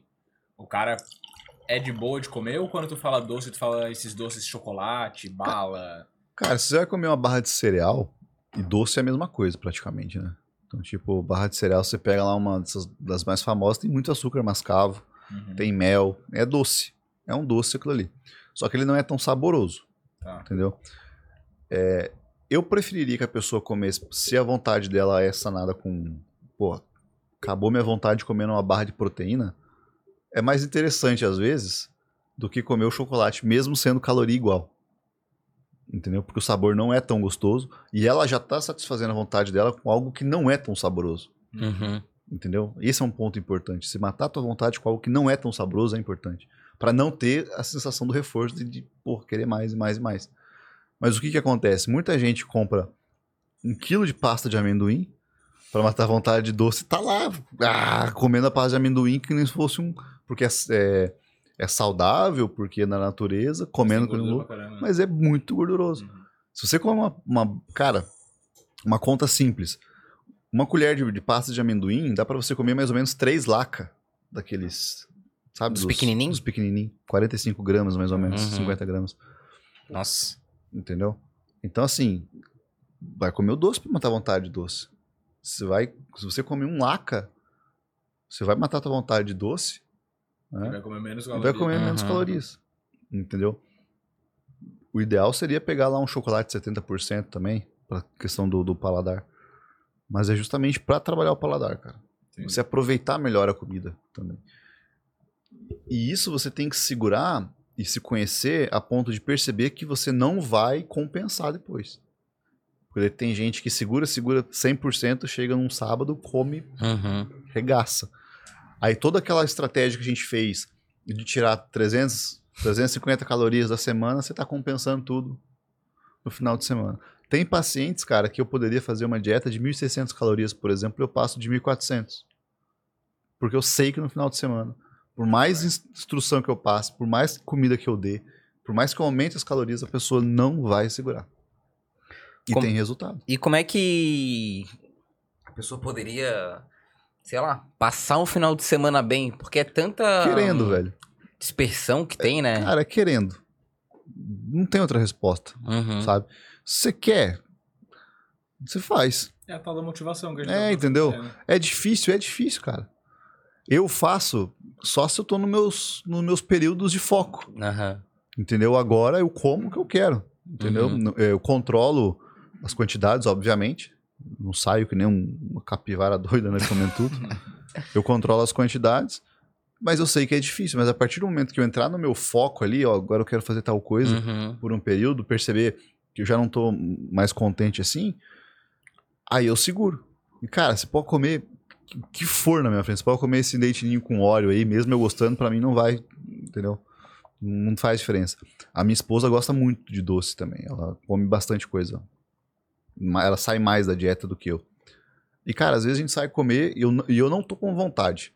Eu vou lá e como uma carne, por exemplo, só. Carne com alguma coisa. Uhum. E ela come sobremesa, come, sei lá, lasanha, pizza. E eu como a minha carne e tá tranquilo. Eu não sinto a vontade. Se eu estiver com vontade, eu vou lá e como. Entendeu?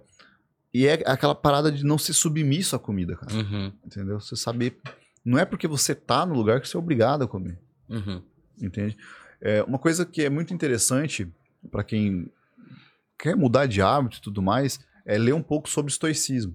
Eu ia falar, tu É. fala muito o lance de não ser submisso à comida, vem Exato. muito do estoicismo, É, né? exatamente, porque assim, a gente fala, pô, você tem que manipular todo o seu ambiente, né, para não ter comida em casa. Você vai ter que não ir em determinados locais por um período, porque você não não tá controle. mandando ali ainda. Você Uhum. ainda é um pau mandado da comida.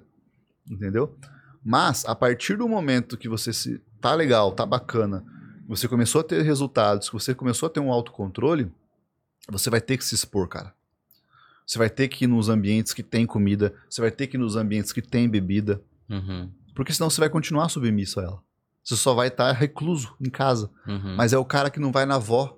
Por quê? Porque, ah, não, não quero comer, não sei o quê. Entendeu? Sim, Ele É, não tu- tu consegue. Corta o teu lado social também. né? Exatamente. Você acaba cortando isso. Não. Isso faz muito mal, cara. sim. Para algumas pessoas, quando você começa a casar ou namora com uma pessoa que tem uma pegada mais assim também, não faz tanta diferença. Mas sozinho, cara, se você tá sozinho, primeiro que é a tua escolha, Uhum. né? E vai ser mais difícil mesmo. Tá? Imagina pessoas que têm que são celíacas.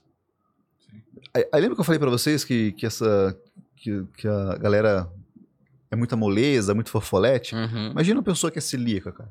Imagina uma pessoa que tem alergia à proteína da- do leite ou do ovo, que não pode ter nem contaminação cruzada. Você não pode nem assar um bolo no mesmo lugar do- da comida da pessoa. Imagina como que é a vida dessa pessoa. Né? Por que ela foi? Por que, por que que ela tá fazendo isso? Porque ela tem que fazer isso para viver. Uhum. É uma alergia, algo extremamente sério. Isso é um problema. Mas a gente, como tem muita permissividade, a gente, pô, escolhe qualquer coisa ali. Mas é questão do querer. Não tem, não tem é, chave motivacional, não tem papo de coach, não é nada disso, Uhum. cara. Não é mesmo, sabe? Tipo assim, é, não vou comer, não vou comer, pronto.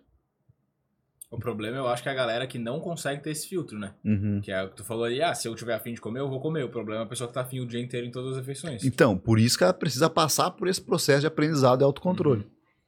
É um processo de purificação, sabe? Tipo Sim. assim, eu Limpar os preciso é, lim- limpar o comportamento, não digo nem o organismo, né? Tipo de detox, porra, Uhum. não existe nada disso. O teu fígado já faz detox, você não precisa tomar chá e Suco, suco, nada a ver. É, você precisa de um tempo, sabe? Tipo, de, de, é, trabalhando, começando aos poucos, como a gente falou, indo, é, estando mais restrito, mas não mais restrito no tipo comendo batata doce e frango, Uhum. mais restrito no sentido de você pegar todas as opções que você tem na sua dieta e trabalhar elas, e or- or- orquestrar e deixar uma, com uma autonomia muito boa. Depois que tá aí, cara, teu paladar mudou, você não vai sentir tanta necessidade. Você não, essa que é a parada que os caras não entendem. Você não sente a necessidade. Hoje o cara tá lá me vendo e fala: esse cara tá maluco, o cara tá restritivo, não sei o quê. Cara, você não vê, você não sente o desejo. Uhum. Entendeu? Se você não tá com fome, você comeu, tá tranquilo. Você não sente o desejo, cara. É uma coisa absurda, assim. Sim. Cara, isso funciona muito com álcool também. A gente fez lá em casa um detox de álcool, né? Digamos Uhum. assim. 30 dias sem beber. E quando voltamos a beber, não é a mesma pegada. Tipo, nem a mesma quantidade, nem a mesma vontade. Uhum. Assim, tipo, final de semana. Ah, não, hoje tô de boa. Tipo, antes era impossível, pô. Pô, Sexta-feira, o cara, 6 horas da tarde, já tava coçando É. dar um claque. E, e a gente precisa trazer- fazer um, um adendo aqui, um parênteses aqui, cara, muito, muito, muito importante. Tá? Assim, é talvez a fala mais importante aqui. Tudo que eu tô falando aqui pra pessoa normal, que não tem problema nenhum. Tem pessoas que têm transtorno de ansiedade. Tem pessoas que têm problema emocional. Tem pessoas que estão passando por problema em casa, no trabalho, estão sobrecarregadas e vão atrás. Sabe? Uhum. é não é vício, mas é um comportamento que gera aconchego. A gente chama de comfy food. É aquela comida que te abraça. Você se sente abraçado pela comida. E acontece mesmo, cara. Uhum. Dependendo do problema emocional que você tá passando, é a tua única amiga. Uhum. Porque ela te faz um, um prazer ali, entendeu? Uhum. Você não consegue fazer nada do que eu tô falando aqui se você não tratar a causa disso. A gente tá falando de consequência. O que, que é a consequência? É você comer o negócio que tá lá, que tá lá, ninguém mandou você comer. Hum, a coxinha não colocou uma arma na tua cabeça e falou, abra e vou, abra a boca, eu vou entrar aí, você me engole. Não existe isso. Né? Imagina se fosse a salsicha. Sai, azar. É, a salsicha colocar uma arma na tua. É, então, ter essa, essa, essa empatia é muito importante, cara. Sabe? Porque às vezes eu falo pro, pro paciente que chega, ou pra quem vai fazer consultoria, eu falo, cara, esse daqui, ó, é o meu limite. Se eu passar daqui, eu vou entrar em situações mais profundas e obscuras da pessoa que eu não tenho capacidade técnica pra lidar. Entendeu? A pessoa sabe o porquê que ela tá comendo. Eu tô falando pra ela todas as opções e tudo mais.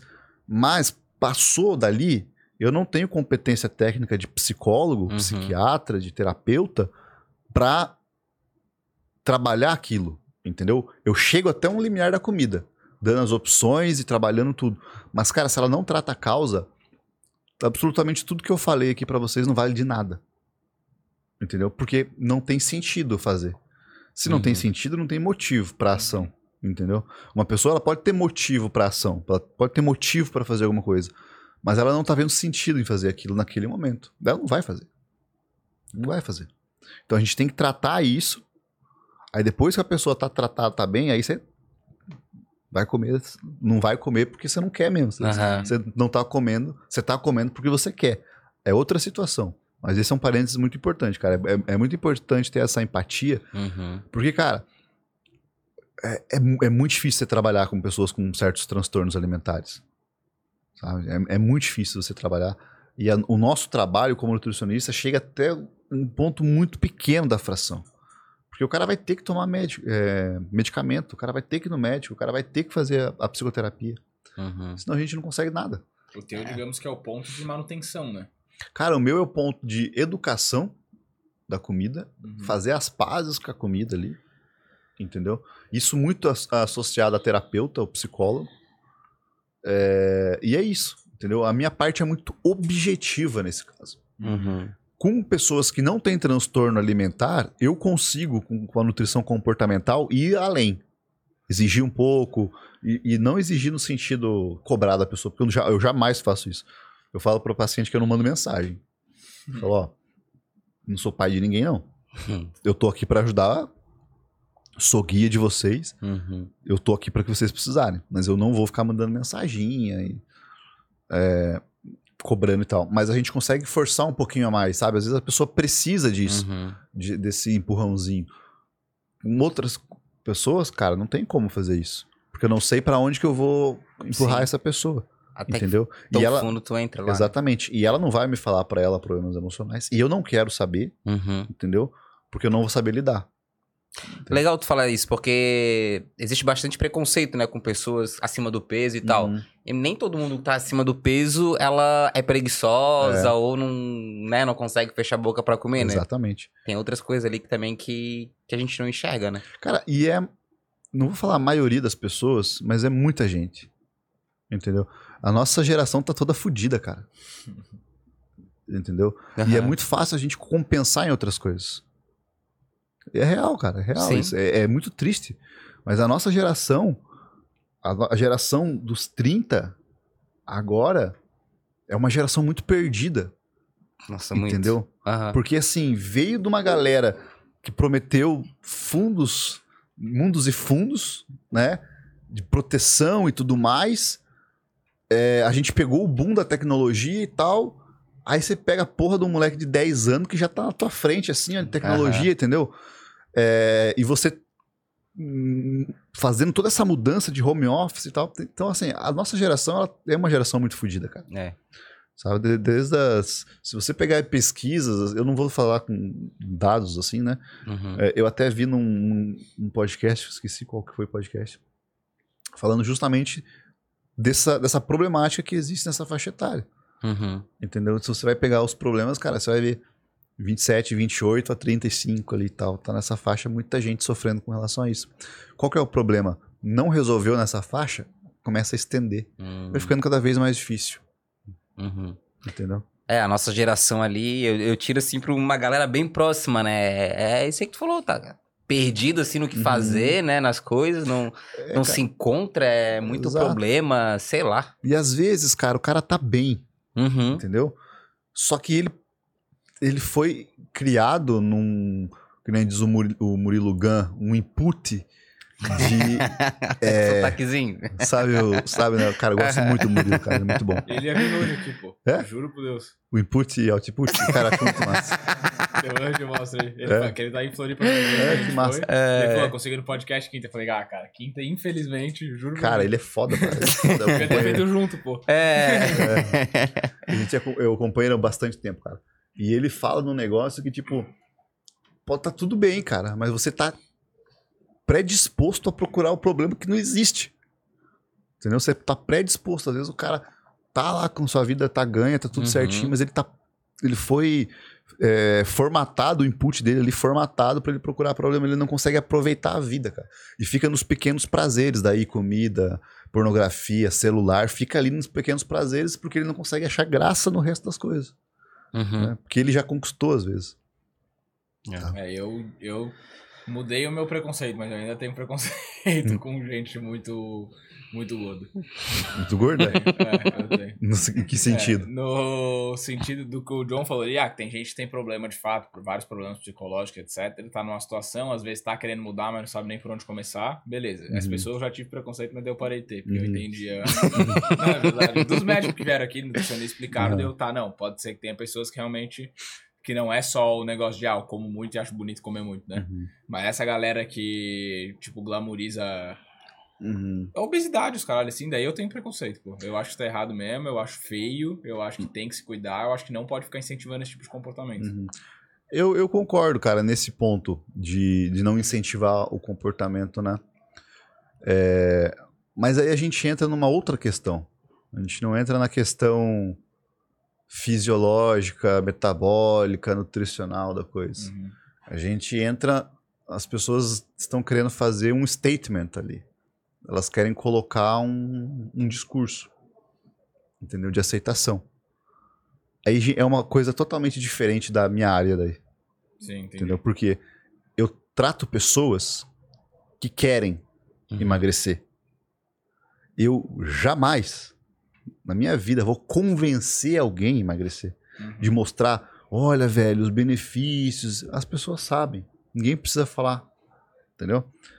É, eu não tenho preconceito nenhum, cara. Entendeu? Zero preconceito. Eu entendo a dificuldade gigantesca que é trabalhar uma pessoa com obesidade. Assim, é muito difícil. A- o índice de, de reganho de peso, por mais que você tenha sucesso nos primeiros meses, cara, é muito provável que a pessoa volte a ganhar peso é um metabolismo construído para ganhar peso. Tanto a questão do próprio metabolismo, da, da eficiência metabólica dele, porque eficiência no sentido de poupar energia, ele poupa muita energia, ele consegue poupar. é, se fosse, sei lá, uns 15 mil anos atrás, seria ótimo, porque ele conseguiria poupar o máximo possível. Uhum. Tem até uma teoria chamada teoria do gene econômico, que essa, as pessoas que têm facilidade de ganho de peso seriam pessoas que teriam muita facilidade de sobreviver naquela época. Já o cara que é magrinho morreria rápido, Uhum. né? Tem uma, uma teoria sobre isso. Então, assim, é muito difícil, cara. Vai entrar medicamento, vai entrar psicoterapia, é multidisciplinar total. A dieta é- vai muito mais para um lado de conselho, de reeducação, Sim. buscando sempre um hábito angular, que tem que ter aquele hábito angular, senão não puxa nada, Uhum. entendeu? A Agora, galera que opera é obrigada a ter acompanhamento psicológico, se não me engano, né? é, o- obrigado ela deve fazer, né? Mas obrigado, acho que eles não. Eles são obrigados a fazer, que eu sei, para fazer a cirurgia. Ah, tá. Depois eu não sei, cara, se fazem e tal. Uhum. Tem a questão da cirurgia, então assim, obesidade é muito difícil, cara. Ele tá crescendo muito, bastante, sabe? E é muito difícil de tratar. Depois que passa ali de uma, uma obesidade de grau 2, grau 3, é muito difícil de você tratar, tá? Então assim, é, tem que ter muita empatia com essa galera. É uma, uma galera que sofreu muito ao longo da vida inteira, entendeu? E chega um determinado ponto que os caras aceitam.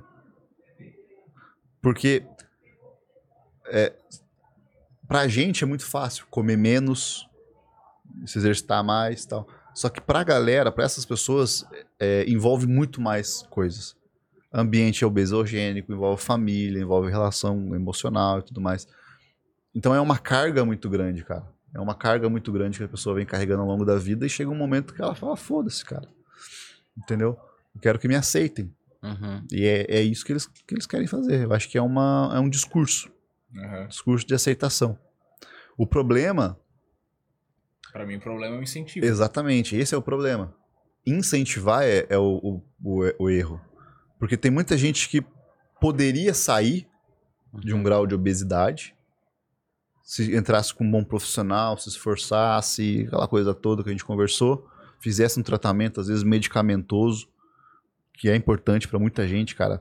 O tratamento de obesidade hoje, não vou colocar porcentagem, né, mas sendo superlativo, sempre gosto de usar os 90 né, por superlativo, não é dado real, né, galera? É dado, sempre coloco lá em cima para dar uma figura de, de linguagem. Mas a maioria das pessoas precisam do medicamento. Nem todos querem. Os caras não aceitam que eles Uhum. são doentes. Mas são do- é, uma, é uma doença, cara. Sim. E é uma das doenças que mais matam no mundo. Tá? Não diretamente, mas câncer, é, ataque cardíaco, derrame, AVC, né? acidente vascular cerebral. São várias doenças que culminam, né, do- que sempre são trazidas pela, pela obesidade. Esse é o problema de incentivar, dizer que tá tudo certo, tá tudo Uhum. legal. Porque o, o, o- uma hora o preço chega, né? Da- da- dessa. De, de carregar todo esse peso, literalmente falando, carregar todo esse peso de, de gordura. Figura... Figurado falando. É. né? Não, agora é no, é no literal. Ah, no literal mesmo. Isso é no literal mesmo. De carregar o peso mesmo, cara. Aham. Porque você imagina, Sim. você tem uma estrutura de para comportar ali 80 quilos, coração, massa muscular e Uhum. Sim. tudo mais, e você tá com 140, 150, como que teu coração tá trabalhando para bombear sangue para tudo isso? Uhum. A pessoa para, Articulação, né? cara, a pessoa para, não vai nem sangue para as pernas dela, a circulação fica horrível. Tem que ficar fazendo massagem, drenagem e tudo mais. Por quê? Isso é saudável, cara? Não, Tá? né? Não, tem é saudável. ser, né? E da mesma forma que o bombado que se enche de, Sim, de- de sim, anabolizante, sim, o cara é total. também não é eu saudável. concordo. Uhum. Né? E a gente vê muito desses caras aí. Né? Esses caras aí pregando saúde, não sei o quê, com um rabo cheio É. de, de droga, tomando 2 gramas de, de droga por. Cara, eu Por acho, dia. eu acho que é exatamente esse o ponto, assim, tipo, eu não, não me importo com o cara que toma Uhum. veneno, anabolizante, como quiser chamar, não me importo com o cara que quer comer até não aguentar mais também. Mas o que eu acho errado é exatamente o incentivo a esses comportamentos que são nocivos à saúde. Uhum. Tipo, é uma parada que faz mal e que se tá claro que faz mal, Uhum. porra, ou tu tá distorcendo um dado completamente, o de aceitação até beleza, tipo, pô, eu tenho um problema, a Jojo Todinho, tá ligado? Ela é uma pessoa que ela é obesa e ela não glamoriza isso. Uhum. Pelo contrário, ela tá fazendo um negócio Legal. bem massa agora, que ela tá começando a fazer exercício pra tentar se manter saudável, que ela foi fazer os exames lá, deu um monte de merda, né? Uhum. Daí ela tá fazendo exercício pra tentar voltar pra saúde. Cara, é uma pessoa que vai ficar trincada? Provavelmente não, Uhum. né? Mas é uma pessoa que viu na situação que ela tava e tava mostrando que, cara, do jeito que eu tô, eu me aceito, tudo Uhum. certo. Porque dá pra ver que ela é uma pessoa com autoestima, tudo certo. Uhum. Eu me aceito, mas isso aqui tá me gerando problema de Uhum. saúde, então eu vou cuidar. Se Esse você é o tá num ponto, estado cara. assim, se cuide, né? Esse é o ponto. É isso que eu falei lá no começo. Que você pode ter um percentual de gordura um pouquinho mais alto, Uhum. que não necessariamente esse percentual de gordura vai te trazer malefício para a saúde no longo prazo. Tá? É claro que não vai ser aquele percentual alto de gordura, é um pouco de gordura, tá? É, 20 para homem, no máximo 20 para homem ali, mulher 27, 28, dependendo da estrutura da mulher, é algo tranquilo de se manter 22 para homem, até dependendo da estrutura, tendo uma boa massa muscular e tal, é uma coisa Uhum. que o cara vai conseguir levar por, por anos Uhum. entendeu? Agora o problema é quando isso começa a ter os, as reações adversas, né? Tá, e, e esse é um problema, mas daí a gente tem que ser preconceituoso. A gente não, né? Você, no caso. tem que ser preconceituoso com tudo, né? Não Sim, só sim. com isso. Sim. Então, tanto o cara que faz piadinha lá com as, com a seringa, que hoje é piada pra caralho de seringa de hormônio, é, com pessoa com obesidade. Então, vai ter que entrar todo mundo dentro do mesmo círculo de preconceito ali. É, que não é um preconceito De porra, matar o cara, tá Aham. ligado? Que ah, hoje as pessoas associam isso também. É um preconceito no sentido de, porra, É, preconceito. Aham. Conceito Cara, é, eu não acompanho nada disso, cara. Falar bem a real. Uhum. Passou pra mim, eu subo. Sim. Ah, Uhum. vai fazer piada com, com a mulher lá do, do processo, eu já passo. Uhum. Não quero saber, entendeu? Uhum. Por quê? Porque pra mim não é, não tem a ver com saúde. Não tem a ver com saúde. Entendeu? Eles não estão pregando que eles são que eles são saudáveis, por mais que mostre exame, exame não quer dizer porra nenhuma. Sim. Exame, é, deixa eu reformular isso. Se você tá com teus exames certinhos ali e tá em cima do peso, a clínica é soberana. Ao você analisar a pessoa, fazer alguns exames é, pessoalmente ali analisando a pessoa, você pode entender que o teu corpo tá fazendo um tremendo de um esforço para manter aqueles exames dentro do parâmetro. Mas uma hora vai estourar, cara. Uma hora vai estourar e estoura tudo de uma vez Uhum. tá? Vai começar a desregular tudo. Então os exames a gente usa para direcionar, mas a clínica, cara, é sempre soberana. A tua, a tua, o teu olhar, a tua prática é sempre soberana nesse sentido. médico, né? Exatamente. Eu ter preconceito ou não, não muda nada o fato de que a pessoa tem que ir no médico e ver o que Exatamente. tá acontecendo com ela, né? Aí que tá. É, por ser um discurso e tal, cara, isso não me. Eu, eu nem busco saber muito, sabe? Uhum. Essas coisas de. Já, chamar, já me chamaram de gordofóbico. Pelo simples fato de, de falar sobre negar a comida e tal, como eu tava falando pra vocês agora. Uhum. E não foi uma vez, não, outra. Só bloqueio e mando. Né? Nem- Eu nem falo nada, só bloqueio. Porque pra mim isso é um discurso, né? um discurso social ali, de aceitação. Então eu não me meto. Uhum. Eu, tem certas situações que eu não me meto. Tu fala sobre Brigas que eu não- assim, É, né? porque não. É, exato, entendeu? Uhum. Eu falo pra quem quer. Velho, você quer emagrecer? Você tá precisando de ajuda? Vou te ajudar. Aqui tá meu conteúdo, tem minha Uhum. consultoria, tem minha consulta, tem. Cara, tem o que você quiser. É, se você não quer, eu não, Sim, não vou ficar convencendo você. sim. Sim. Já tem muita gente convencida que precisa. Não, é, eu também não falo nada pra ninguém, eu falo só aqui porque eu... Só que Fala, tá- fala na só- mesa de barca, é, rapaziada, só que velho. tá nós três Não, aqui. não, mas eu não vou falar pra uma pessoa, entendeu? Tipo, eu, não vou- eu tô cagando, pô. Cada um O teu preconceito é no pô. sentido que, assim, ó, tipo, como eu falei, né? Vê se é isso, né? Tipo assim, no sentido eu falei que. Ah, não é porque a pessoa, a pessoa tá naquele jeito porque ela é preguiçosa. Daí talvez tu enxergue, não, pode ser que ela seja preguiçosa, por isso que ela tá assim. é isso, né? É isso, é isso. Aham. A, a maioria hoje, que tá acima do peso, é preguiçoso. Uhum. Entendeu? É, inevi- é inegável isso. Sim. A maioria Ah, eu é vou- vou te preguiçoso. falar assim, ó, eu fui, eu fui viajar no passado, eu tava cuidando bem da minha saúde até viajar. Aí fiquei um mês fora. Pô, não fui nenhuma vez na academia, não Uhum. fui fazer nada, comia o que tinha pela frente. Voltei com os braços mais finos do que já são, com aquela pancinha de cadela. É, e daí quando eu voltei, eu falei assim, porra, velho, agora já vai começar também as festas de final de ano, Natal, foda-se. E é, e é isso. Uhum. Foi tipo, até hoje daí. Não, não, não voltei, Parou não no carnaval.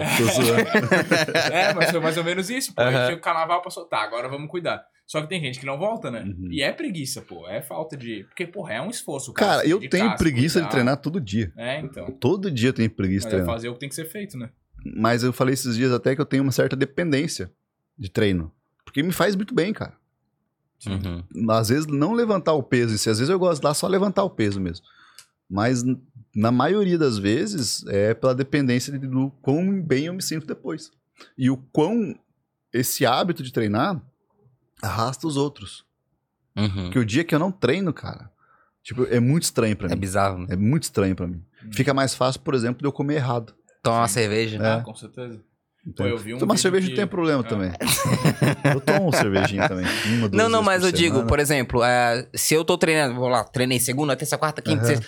Talvez na sexta eu não tome a geladinha que tá na geladeira. Uhum. Eu penso, não, pô, vou deixar, acabei de vir da academia. Deixar pra amanhã. Agora, se eu não vou treinar na sexta-feira ali, daí eu falo, pô, Uhum. já não treinei mesmo, vou tomar uma geladinha, entendeu? É o Exatamente. negócio que tu falou que, que arrasta, né? Um vídeo Exatamente. que eu vi que eu achei muito massa e que até me motivou, digamos, a continuar fazendo exercício físico, essas paradas. Cara, tem um senhorzinho, eu acho que ele é inglês, ele tem 90 e poucos anos. Daí ele fez um videozinho, já, não sei se você já viu. Eu acho daí que sim. ele tá na academia, aí ele Hum. faz um movimento tipo do desenvolvimento, Ah. né? Faz o ombrinho aqui assim. Aí ele chega em casa, pega um negocinho, bota na prateleira. Uhum. Ah, ligado? tá. Tipo, todas as coisas que ele Uhum. fazia, que ele fez a vida inteira, e dele tem 90 e poucos anos e continua conseguindo fazer, porque agachamento. Ele senta no sofá e levanta sem bengala, sem Uhum. nada. tá? Uhum. Tipo, muito Porra, legal. então, cara, isso é uma.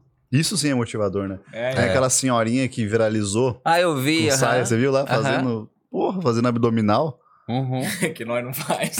95 anos, eu acho, alguma É. coisa assim também, né? Cara, e foi lá, nossa senhora. Então, isso, isso acaba motivando mais do que a galera do É. fitness mesmo, né? Com Só certeza. que a gente tem uma dificuldade de enxergar esse longo prazo, né? Porque, pô, se o cara não tá cuidando hoje, daqui a pouco ele tem filho, tem neto, É. não vai conseguir pegar o filho no É colo. por isso que você correr, tem que quebrar em pequenos, pequenas metas, cara. Sempre tem que fazer em pequenos passos, assim. Então, primeira coisa, sei lá, o primeiro quilo ou os três primeiros quilômetros de corrida. Sempre tem que ser alguma coisa em pequenos passos.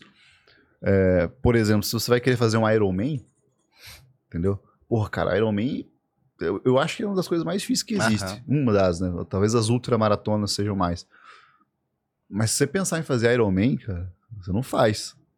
Agora, se você pensa em fazer aquele que tem uma prova que é tipo um terço do Ironman, Uhum. ah, já é mais factível pra Uhum. conseguir em um ano. Entendeu? Ficar bem. Uhum. Ah, em, em, sei lá, fazer um meio Ironman. É meia maratona, né? Não é É uns meia. nomes assim que se falam. É, dá 21 quilômetros de, de corrida. 70.3, eu acho. De... É, tudo metade. É. É tudo a metade daí. Que é o meio daí, né? Teve agora na. Teve. Final de semana agora, né? O, o último agora foi o. O Iron Maiden. Teve, né? Ah, teve. Esse foi Uhum, o metade. Massa. Então, cara, daí você tem que dividir, né? Fazer. Ah, Você conseguiu não. fazer? Fez porra nenhuma. Ah, Com essa cara aí, com essa lata. agora tem que se motivar e fazer. Pô, cara, eu acho massa pra caralho. Eu acho muito massa. É um, é um esporte caro pra um cacete. Sim. A bicicleta lá, É. a, dizem que a bicicleta custa de 100 mil pra cima, É, um negócio cara. assim. Imagina se eu vou com, com a minha barra, minha barra lá, como é que é o nome da cara? De barra, barra forte, tá ligado? E, tá louco? Cara, além do preço, exige um comprometimento, porque eu trabalhava com uma pessoa que fazia, ela fazia meio, É, todo dia. né? todo dia. Acorda cedo, nadar. Aí volta, come, depois de comer, corre. Então, assim, tipo, ela acordava 5 horas da manhã, 4 horas da manhã, dependendo do dia, pra nadar, comer, voltar pra casa, correr na frente da casa dela no parque, entendeu? Aí trabalhar, fazer alguma outra coisa, saía de bike à noite, por exemplo. Ou o contrário. Saía de bike cedo, quando era bike longo, fazia e tal, voltava a correr. E, cara, às vezes era todo dia os três. Às vezes era um, às vezes era outro, às vezes Uhum. era dois. Tinha vezes que era os três no mesmo dia. Entendeu? Porra, como que é a tua rotina? Sim. Você tem que ter um suporte, um, uma, uma- um suporte financeiro bom aí, né? Pra E eu você manter que eu não isso. consigo comer à tarde. E você. Bem Cara, isso mesmo. Eu e um tubarão no Ironman, eu ganho na bicicleta, ele ganha na natação, a gente só ter que disputar na, na corrida, né? Aham. Acho que ele ganhou. Vou no banheiro. Porra, fraquíssima essa, né? Essa foi. Tá foda, tá foda. Foi bom. O problema é de sobreviver à natação, né? Do tubarão. Vai lá. Cara, e tem alguma. A gente falando de alimentação, tem algum alimento assim, porque a gente fala muito de ah, aumento de testosterona, aumento de hormonal mesmo. Que faz, tem algum alimento que facilite essa produção de hormônios? Não. Isso é mito. É? Nenhum suplemento ou alimento aumenta a testosterona. O que faz aumentar a testosterona é contexto. O contexto que você coloca o seu organismo, fazendo a dieta certinho, faz eh, promove um contexto metabólico favorável para a produção fisiológica da testosterona. Redução da gordura corporal, aumento da tua massa muscular, tá? A própria motivação do treino faz a elevação da, da, da testosterona. É, e essa melhora metabólica é o que vai fazer de maneira fisiológica e natural você produzir. Teu corpo todo funciona melhor Exatamente. daí, né? Mas é um contexto. Dieta é contexto. Tá? Se você tá comendo 100% certo e tá comendo chocolatinho no final do dia, não vai ter problema nenhum. Sim. Aquele 5% encaixado ali tá suave. Agora, se você tá comendo 95% de chocolate e um alface à noite, aí é uma coisa completamente diferente. Contrário. É um contexto completamente diferente. Os dois alimentos estão na sua dieta. Só que né, a distribuição tá, tá errada. Então você cria ambiente, cara. Ambiente favorável para isso. A galera fala muito de tribulus, Uhum. fala de maca e tal, mas não tem dado científico suficiente para falar sobre isso. A galera fala, cara, você é um burro, eu tomei tribulus e funcionou muito, minha libido foi lá em cima. A galera toma para libido, só que libido é muito subjetivo, cara. Além de ser multifatorial, é né? muita coisa envolvida, cara, é muito placebo, Uhum. entendeu? Posso tomar aqui uma cápsula de farinha e falar hoje à noite o negócio vai ser bom. Não tem nada ali. Só que eu acreditei tanto naquilo. Condicionou tua mente. É, exatamente. Aham. Tem até um estudo falando de placebo que é muito bom. Que os caras colocam é, cafeína, e cafeína a gente sabe que tem um efeito positivo na performance, então eles colocaram o placebo e a cafeína. Tá? A cafeína sabendo que os caras teriam melhora no- na performance porque é cafeína. Sim. E deram placebo também, falando que era tipo uma cafeína melhorada, um suplemento melhor. Cara, os caras do placebo tiveram um rendimento melhor do que o da cafeína. Entendeu? Então, assim, por quê? Porque eles acreditaram piamente que aquele negócio estava fazendo efeito. Uhum. Daí funciona. Cara, isso é E muito o- louco, né? E o placebo do, do Tribulus é a mesma coisa. Da maca também. Cara, eu vejo até assim um lado, não sei se isso tem comprovação, talvez até tenha, que a pessoa quando ela começa a fazer alguma coisa, o lado psicológico dela, vou dar um exemplo, o cara começou a ir na academia e começou a tomar whey junto. Uhum. Ele ganha realmente mais massa muscular. Porque ele acha que, pô, Uhum. eu tô tomando whey, agora eu vou ficar grandão. Uhum. Creatina é a mesma coisa, sendo que a creatina acho que demora 3 a 4 meses pra começar a fazer efeito de fato, né? Não, é quatro semanas. Quatro três semanas. semanas. É, mas tipo, o cara tomou hoje, Aham. amanhã ele já, porra, É porque ele é, é a mesmo já negócio puxa da, mais peso no dia. da já. droga que a gente tava falando antes, né? Começou a suplementar, começou a usar os negócios, começa a se dedicar mais. Uhum. Aí, pô, agora tô monstrão, tô gigante. Mas não é a mesma coisa. É. Só que ele acredita, isso É. que é importante, ele acredita. E se ele acredi- acredi- tá acreditando, ele tá tendo resultado. E o resultado motiva, Sim. entendeu? Aí se chega alguém e falar pra ele, Ih, cara, isso é tudo da tua cabeça, o cara desmotiva, entendeu? Pô, entendeu? E, ou, ou ele não acredita, ele acha que não, você tá doido. Ou vai brigar pelo. É, vai brigar pelo outro lado, né? Exatamente. Ó, o da creatina é o suplemento que todo mundo indica, né? Pra tudo, assim. Falam que é super positivo o efeito. Cara, a creatina, ela é o suplemento que mais tem evidência científica, né? Mas ela não funciona pra todo mundo. tá? Existem pessoas não responsivas. Ó, basicamente, é pessoas- pessoa É a que- primeira que fala isso. Basicamente, pessoas que não respondem à suplementação. A gente tem um- uma quantidade de, de creatina de 10 mol, né? Eu não lembro a unidade de medida, acho que é por decilitro. É, que, que é a quantidade que não faz efeito nenhum. As pessoas Uhum. suplementam até 15, faz efeito. E pessoas acima de 20 é que realmente tem efeitos além do, do, do normal. A maioria das pessoas está entre 10 e, 15 e 20. Isso é o quê? Produção natural. Não, de, de- da suplementação. Então você suplementa e você estoca ela. Tá. Então, você estocou ali de 15, mais ou menos, vai dar resultado. A maioria das pessoas fica de 10 a 20. Existem pessoas que, que estocam mais de 20, que são tipo as pessoas que respondem muito bem. Mas existem pessoas que, aba- que estão abaixo de 10. Ou seja, suplementa e ela tá urinando, a, a creatina não tá funcionando para ela. Questão. E não são poucas pessoas, são muitas pessoas. E tem muito a ver com a dieta também Uhum. da pessoa, sabe? Pessoas que consomem muita. Mesmo que a, a- alimentação seja pobre em creatina, é, mais ou menos um, um grama de, de creatina você vai conseguir um quilo de carne, mais ou menos. Então é, Uhum. é bem pouco, assim. Mas mesmo assim, tem pessoas que consomem muita carne, muita proteína e tal, acabam não sendo responsivas para para creatina. Olha só. E cafeína? Cafeína também é um, é um suplemento que. É que a cafeína fala que destrói o sono, né? O cara toma antes de treinar à noite. É, mas aí é, é outro ponto, né? A, a cafeína ela também está ali entre os, os mais estudados, Uhum. tá? Junto com a, com a creatina.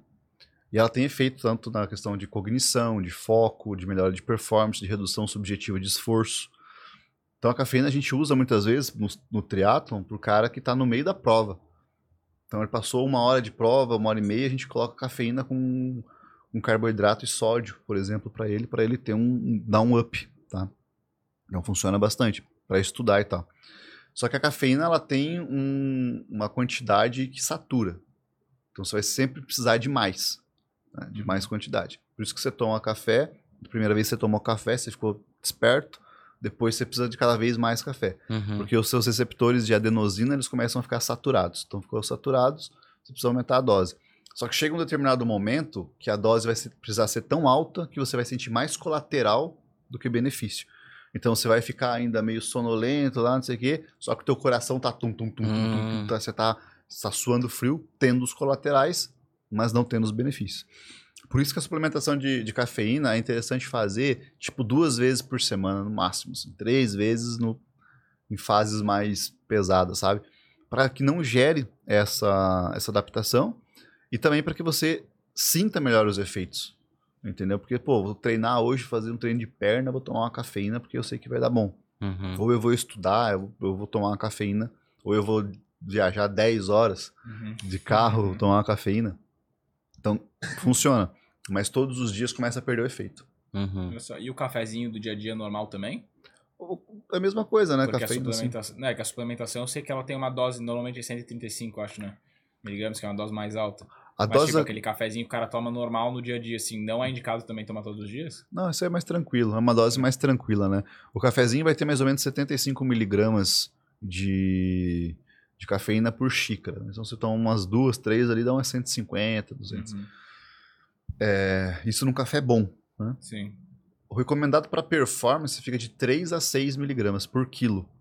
Então, se você tem 80 quilos, 240 miligramas até 480. Ah, tá. Perceba que a, a distância é muito grande, né? A Sim. quantidade, é o dobro da dose. Então, se você chega a 6 miligramas por quilo, já não tá sentindo mais, quer dizer que você já tá, entendeu? Tá fudido, Uhum. já tem que tirar o o pré-treino ali, a suplementação. Mas daí faz o quê? O cara faz um. Fica uma semana sem Tem que fazer café? desmame, cara, que senão provavelmente ele vai ter colateral de abstinência. Dor de cabeça e tal. Muito... Ah, eu tenho isso aí. Se eu, se eu não tomo café durante meu dia, Uhum. dá dor de cabeça. É, então, é é uma abstinência. Mais uma abstinência. Seria uma- não é que nem uma droga, né? Que nem a Uhum. gente liga abstinência com droga, mas Uhum.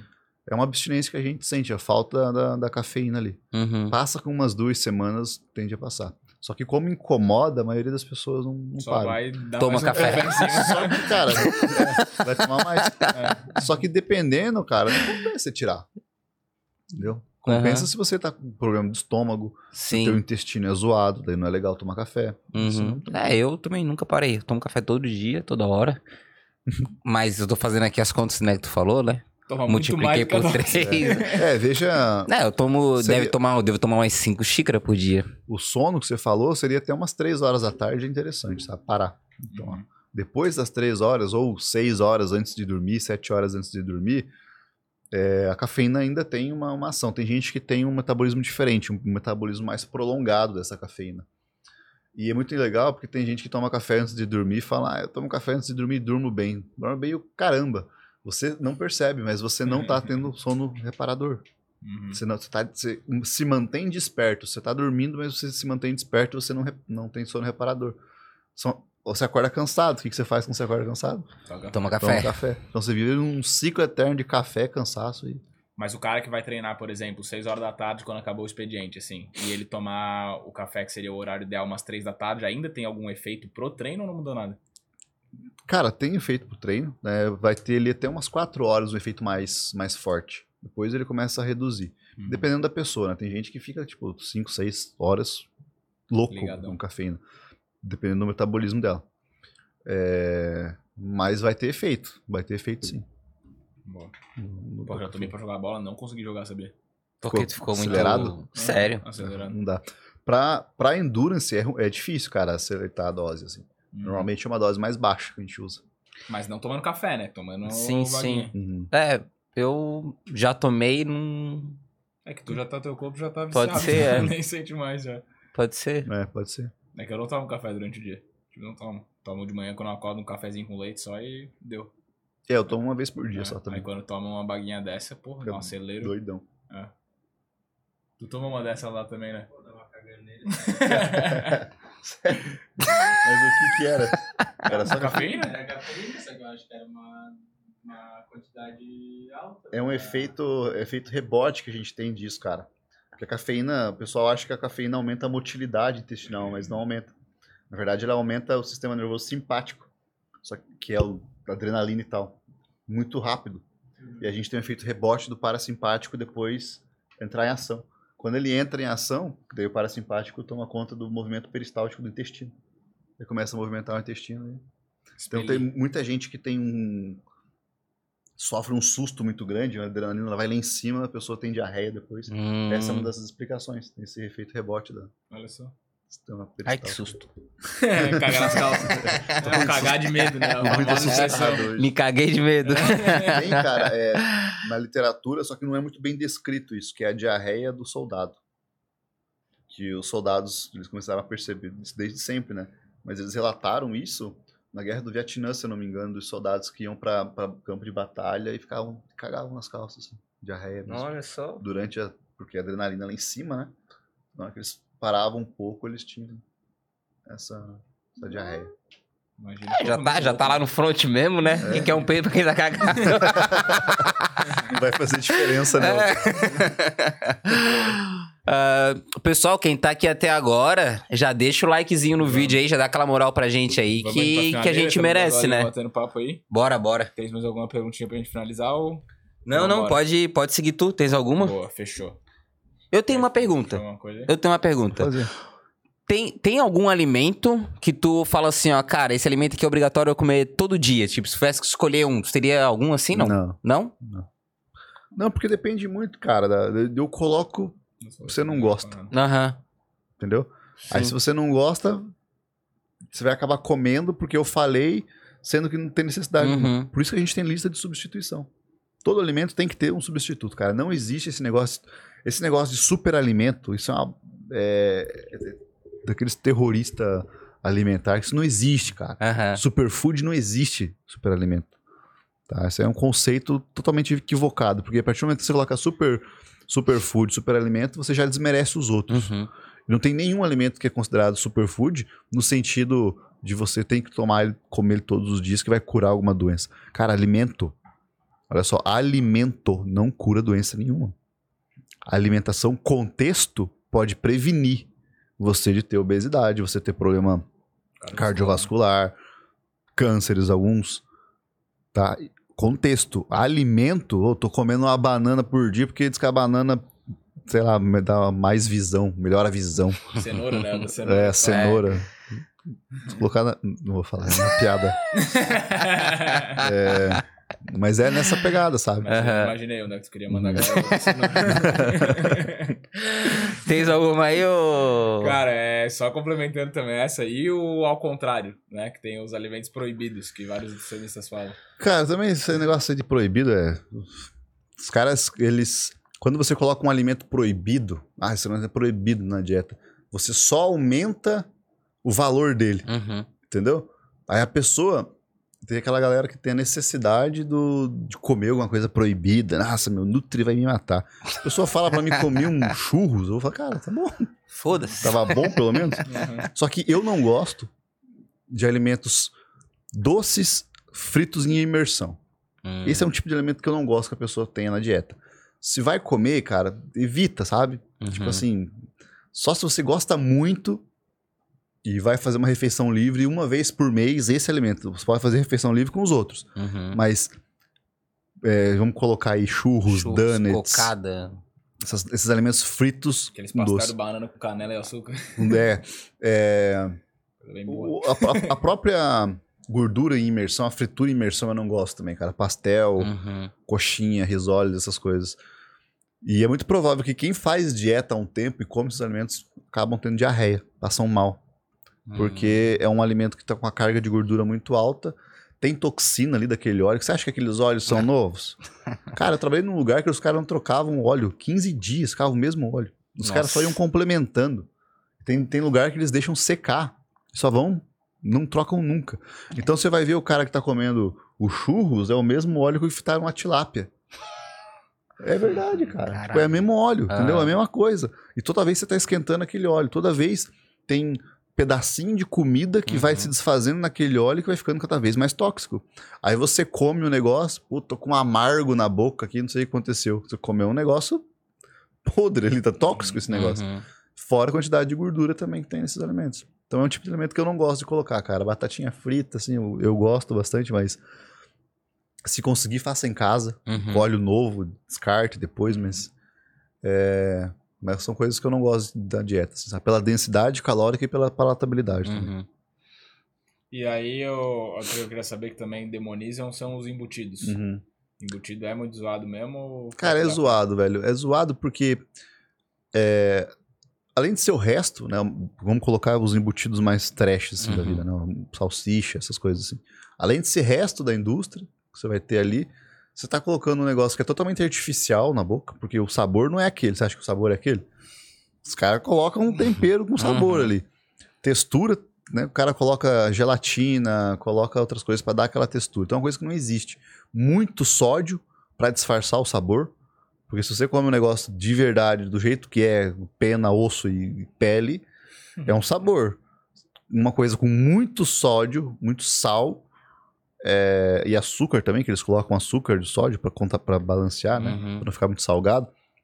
E com um tempero inventado ali, cara, não é, entendeu? Não é um negócio bacana. Ah, vai dar câncer, velho? Não. Ah, salsicha demora 37 anos pra ser digerida, já ouvi isso. Aham. Não, cara, cala a boca, não. Não existe isso. Mas não é um alimento legal pra você ter todo dia. Eu gosto do cachorro quente, cara, eu gosto. Como muito raramente, mas eu gosto. Eu tô. Vou terminar de digerir com 120 anos. Pô, cachorros. aquele cachorro. Entendeu? Não, cara, não é assim. Esse, esse terrorismo tem que parar, sabe? Porque ele, ele afasta as pessoas normais da realidade. Uhum. Aí vai lá o cara, tiazinha, me manda mensagem: Meu Deus, tô comendo aqui um, um peito de peru, vou. Entendeu? Vou morrer sem digerir ele. Entendeu? Não dá. Boa. E a última coisa que eu queria saber, quando a pessoa vai fazer um. Porque acho que essa é a comida mais fácil até do dia a dia. Pô, um franguinho grelhado, um, Uhum. sei lá, um suíno, alguma coisa assim. O que, que a pessoa bota na frigideira? Azeite de oliva. Azeite de oliva, manteiga, óleo, banha, tudo fora. E que assim. Essa é uma discussão que, que a galera tem, que eu vou te falar que é uma discussão, às vezes, tão, tão idiota. Não vai fazer diferença. Porque, assim, é uma quantidade muito baixa que você vai usar. Entendi. Entendeu? A quantidade que você vai usar para grelhar um, um frango, se for azeite de oliva, por exemplo, você vai pegar um spray, cara, duas spray ali, pega um pincel de silicone, mexe. Um grama, um grama e meio, dois, três gramas. Se você vai fazer com, com óleo de coco, banha, manteiga, é isso, cara. É dois gramas de Uhum. gordura que vai ter ali. Dois gramas de gordura. Por exemplo, você tem que consumir 80 gramas de gordura por dia. Se você come teu franguinho grelhado duas vezes por dia, você está consumindo 4 gramas. Tá. Entendeu? Isso não vai fazer diferença nenhuma, cara. Discussão, manteiga ou margarina. Cara, se você pega a característica do alimento, a margarina é melhor. E foda-se, ah, natural, foda-se, cara, é melhor. Ela é foi construída, é, é industrializada, sim, mas não tem nada a ver com a margarina antiga. É uma margarina totalmente diferente. E se você está falando de questão de saúde, prevenção de doença cardiovascular, de fitoesteróis, a margarina é melhor. A manteiga natural é natural, cara, mas não entendeu? Não quer dizer que é natural, que é Que é bom, melhor. que é melhor, que é saudável. Só que, na quantidade que você vai usar, é É irrelevante, né? cara. É irrelevante, entendeu? Você vai pegar uma pontinha numa colher para passar no pão, para fazer. Então, essas discussões, assim, elas são muito desnecessárias e acabam prejudicando até a questão do, do, do bom senso É focar dentro no da, macro, né? da nutrição. Cara, se você tivesse que consumir só uma gordura na sua dieta, eu ia falar só azeite de oliva ou só óleo de abacate, tá? Porque como que é que eu consumo azeite de oliva e falo para os pacientes consumir azeite de oliva? Não é igual o cara consome manteiga. Pro azeite de oliva, ele vai pegar o, o, o- o coisa de azeite de oliva lá e vai esparrar mais em cima. Uhum. Por quê? Porque eu quero que ele consuma um tipo de gordura saudável e que tenha bastante composto bioativo. Aquele alimento é funcional, ele tem uma função ali. Uhum. A manteiga, pra mim, não tem função nenhuma. É função de gordura, de palatabilidade. Então é menos. E de não grudar na parada. É, exatamente. eu, eu jamais vou pegar pro cara e falar, viu, pega na tua salada e corta dois cubos de manteiga. Não, velho. Não. Não é assim. Entendeu? Então, essa é uma discussão, cara, que pela quantidade que vai ser utilizada, é uma discussão desnecessária. Agora, se você come muita carne, cara, eu só como carne vermelha, eu consumo mais gordura saturada, nesse caso, eu falaria para você restringir o consumo das gorduras saturadas, que aí seria óleo de coco, banho de porco e manteiga. Para evitar somar, Uhum. entendeu? Mas já, se você já consome mais queijo, carne vermelha, leite e tal, que tem mais gordura saturada. Mas se não, cara, se tá Uhum. tudo controlado, não tem porquê. Boa. É só um... esses artifícios. É um, entendeu? Uma É uma ponta do Detalhe. iceberg ali que Exatamente. não É tem que necessidade, vai né? fazer É o diferença. que o fisiculturista vai fazer pra tirar o mínimo do Exatamente, cara. O cara fitness vai Ah, fazer. ele deve- e ele só, só na, na última semana ainda de preparação dele, Aí provavelmente. fica nessa discussão, nessa discussão, cara, de dois lados extremistas, assim, Sim. cara. Daí Um ataca o outro, um ataca o outro, quando na verdade os dois estão errados pelo simples fato de não, não analisar a realidade. entendeu? Uhum. Ficam falando pras paredes, porque, tipo, é, é, é o tipo de, de discussão que eles se degladiam entre eles, entendeu? Uhum. E eles e os papagaios. Porque no meio tem o papagaio que só repete o que o cara fala. Uhum. Não sabe, porra, se você contra-argumenta ele em qualquer coisa, o cara morreu, não tem mais o que falar. Mas ele pegou lá do doutor um argumento, entendeu? Que não sabe nem da onde interpretar o, sabe? Uhum. o dado. Esses dias um cara comentou numa, numa post meu. Ah, mas esse estudo nem é da Nature. Nature é uma revista bem. É conceituado, né? Aí eu falei, caralho, né, velho? O que, que eu vou responder pra esse cara? Não respondi nada. tipo, eu vou responder o quê? Entendeu? Uhum. Porque assim, na cabeça da pessoa, alguém falou que só a Nature. Uhum. é- ou o cara pode ter falado que a Nature é melhor. Só isso. Uhum. E o cara já colocou na cabeça. Qualquer estudo tem que ser da Nature, senão não presta. Uhum. Entendeu? Então ele colocou na cabeça dele. Aí vem uma questão do, do, do estoicismo também. Se você vai discutir com uma pessoa que não tem conhecimento nenhum a respeito de uma área, você tá. É como se você discutisse com uma pessoa de 5 anos. Uhum. Quem que é o errado da história? Sim. Você ou o garotinho de 5 anos? Tu vai tá- Quem que é o infantil da história, né? Os dois, Uhum. né? Porque- Sim. Mas é muito mais feio pra ti que é um Exatamente. adulto discutir com uma criança. digamos. Exatamente. Entendeu? Aham. É o mesmo esquema. Então hoje eu não, eu não leio os comentários dos meus posts, na verdade. Então, faz tempo que eu não leio. Largou de mão. Cara, eu leio É. os do nosso aqui do podcast, até se alguém já foi ofendido, foi de propósito. né, que a gente entra pra tirar sarro, É. a galera começa a se passar muito, a gente, tipo, de vez em quando aparece, pipoca lá umas mensagens pra tirar onda mesmo, aí comenta lá, é isso aí mesmo. Eu não leio, cara. Às vezes a galera. Eu fiz uma pergunta pra você lá nos comentários. Falei, passa aqui, porque lá eu não vou responder. não vou ver. Boa. Boa. É, Fechou então? Fechou, meu jovem. Um agradecimento aí que a gente bateu 25 mil inscritos Boa! coisa Muito obrigado à linda. nossa audiência querida que avisou que a gente tava sem som no começo do episódio. que tá se inscrevendo aí no canal, tá deixando o like. Que já deixou o like gostoso. Que vai lá polemizar nos comentários lá dos nossos cortes. é. Defende a gente, se falarem mal da gente em outros cortes É, por aí, hein? Defende nós aí. E sem pensar mesmo, sem estudo porra É, nenhuma. só defende nós. Foda-se. Mas valeu, rapaziada. Obrigado então aí pelos 25 mil inscritos no canal. Pra nós é um prazer estar aqui conversando com gente inteligente que traz conhecimento Sim. pra nós. Normalmente pessoas mais inteligentes do que nós também. Geralmente, né? É isso aí, galera. Muito obrigado. Ah, cara, antes só da gente encerrar, pra tu deixar aí também um espacinho em tuas redes sociais, como é que a galera te encontra, quem quiser ter uma consulta aí contigo, tu nem atende mais direito, né? Direciona pra galera as Uhum. consultas aí. Cara, é, obrigado pelo convite. Gostei bastante. Ainda bem que deu tempo, né? Pra vocês terem noção, pessoal que não é de Floripa, eu saí do hotel. Eu tô a 8 quilômetros daqui. eu saí do hotel uma hora e 20, uma hora e 10 mais ou menos de antecedência e eu cheguei exatamente em cima do horário. Aí quando eu cheguei aqui, eu falei pra eles que eu lembrei o porquê que eu fui embora de Floripa. Floripa é um- sendo Floripa, É, né? Floripa, foi uma hora e 10 pra fazer 8 quilômetros. Dá pra vir correndo eu chegava antes. Depende do ritmo. Exatamente. É, mas eu amo essa cidade, cara. Pra mim foi a melhor cidade que, que eu já morei. O único Floripa problema realmente é o. É o. Mobilidade. É. E só Mas no é- horário de pico. E os né? gaúchos, né? Opa! Mentira, não me cancela. Eu tô brincando. Não, Floripa é bom demais. É que eu escolhi o lugar errado pra morar também. Era um lugar meio tenso de trânsito ali. Mas obrigado pelo convite. Muito, muito bom. muito Gosto muito de estar, estar na cidade aqui. Meu Instagram é lincoln.almeida. Lincoln.almeida. Lá você encontra todas as informações que você precisa Boa. sobre mim. Deixamos na descrição aí também. E quer deixar um recadinho final? Não, isso é isso. Comam bem. Com, com direitinho. É, É, o como título bem. do episódio aí, né? hoje. Como a alimentação É. muda a sua, sua O que, que tu vai jantar hoje?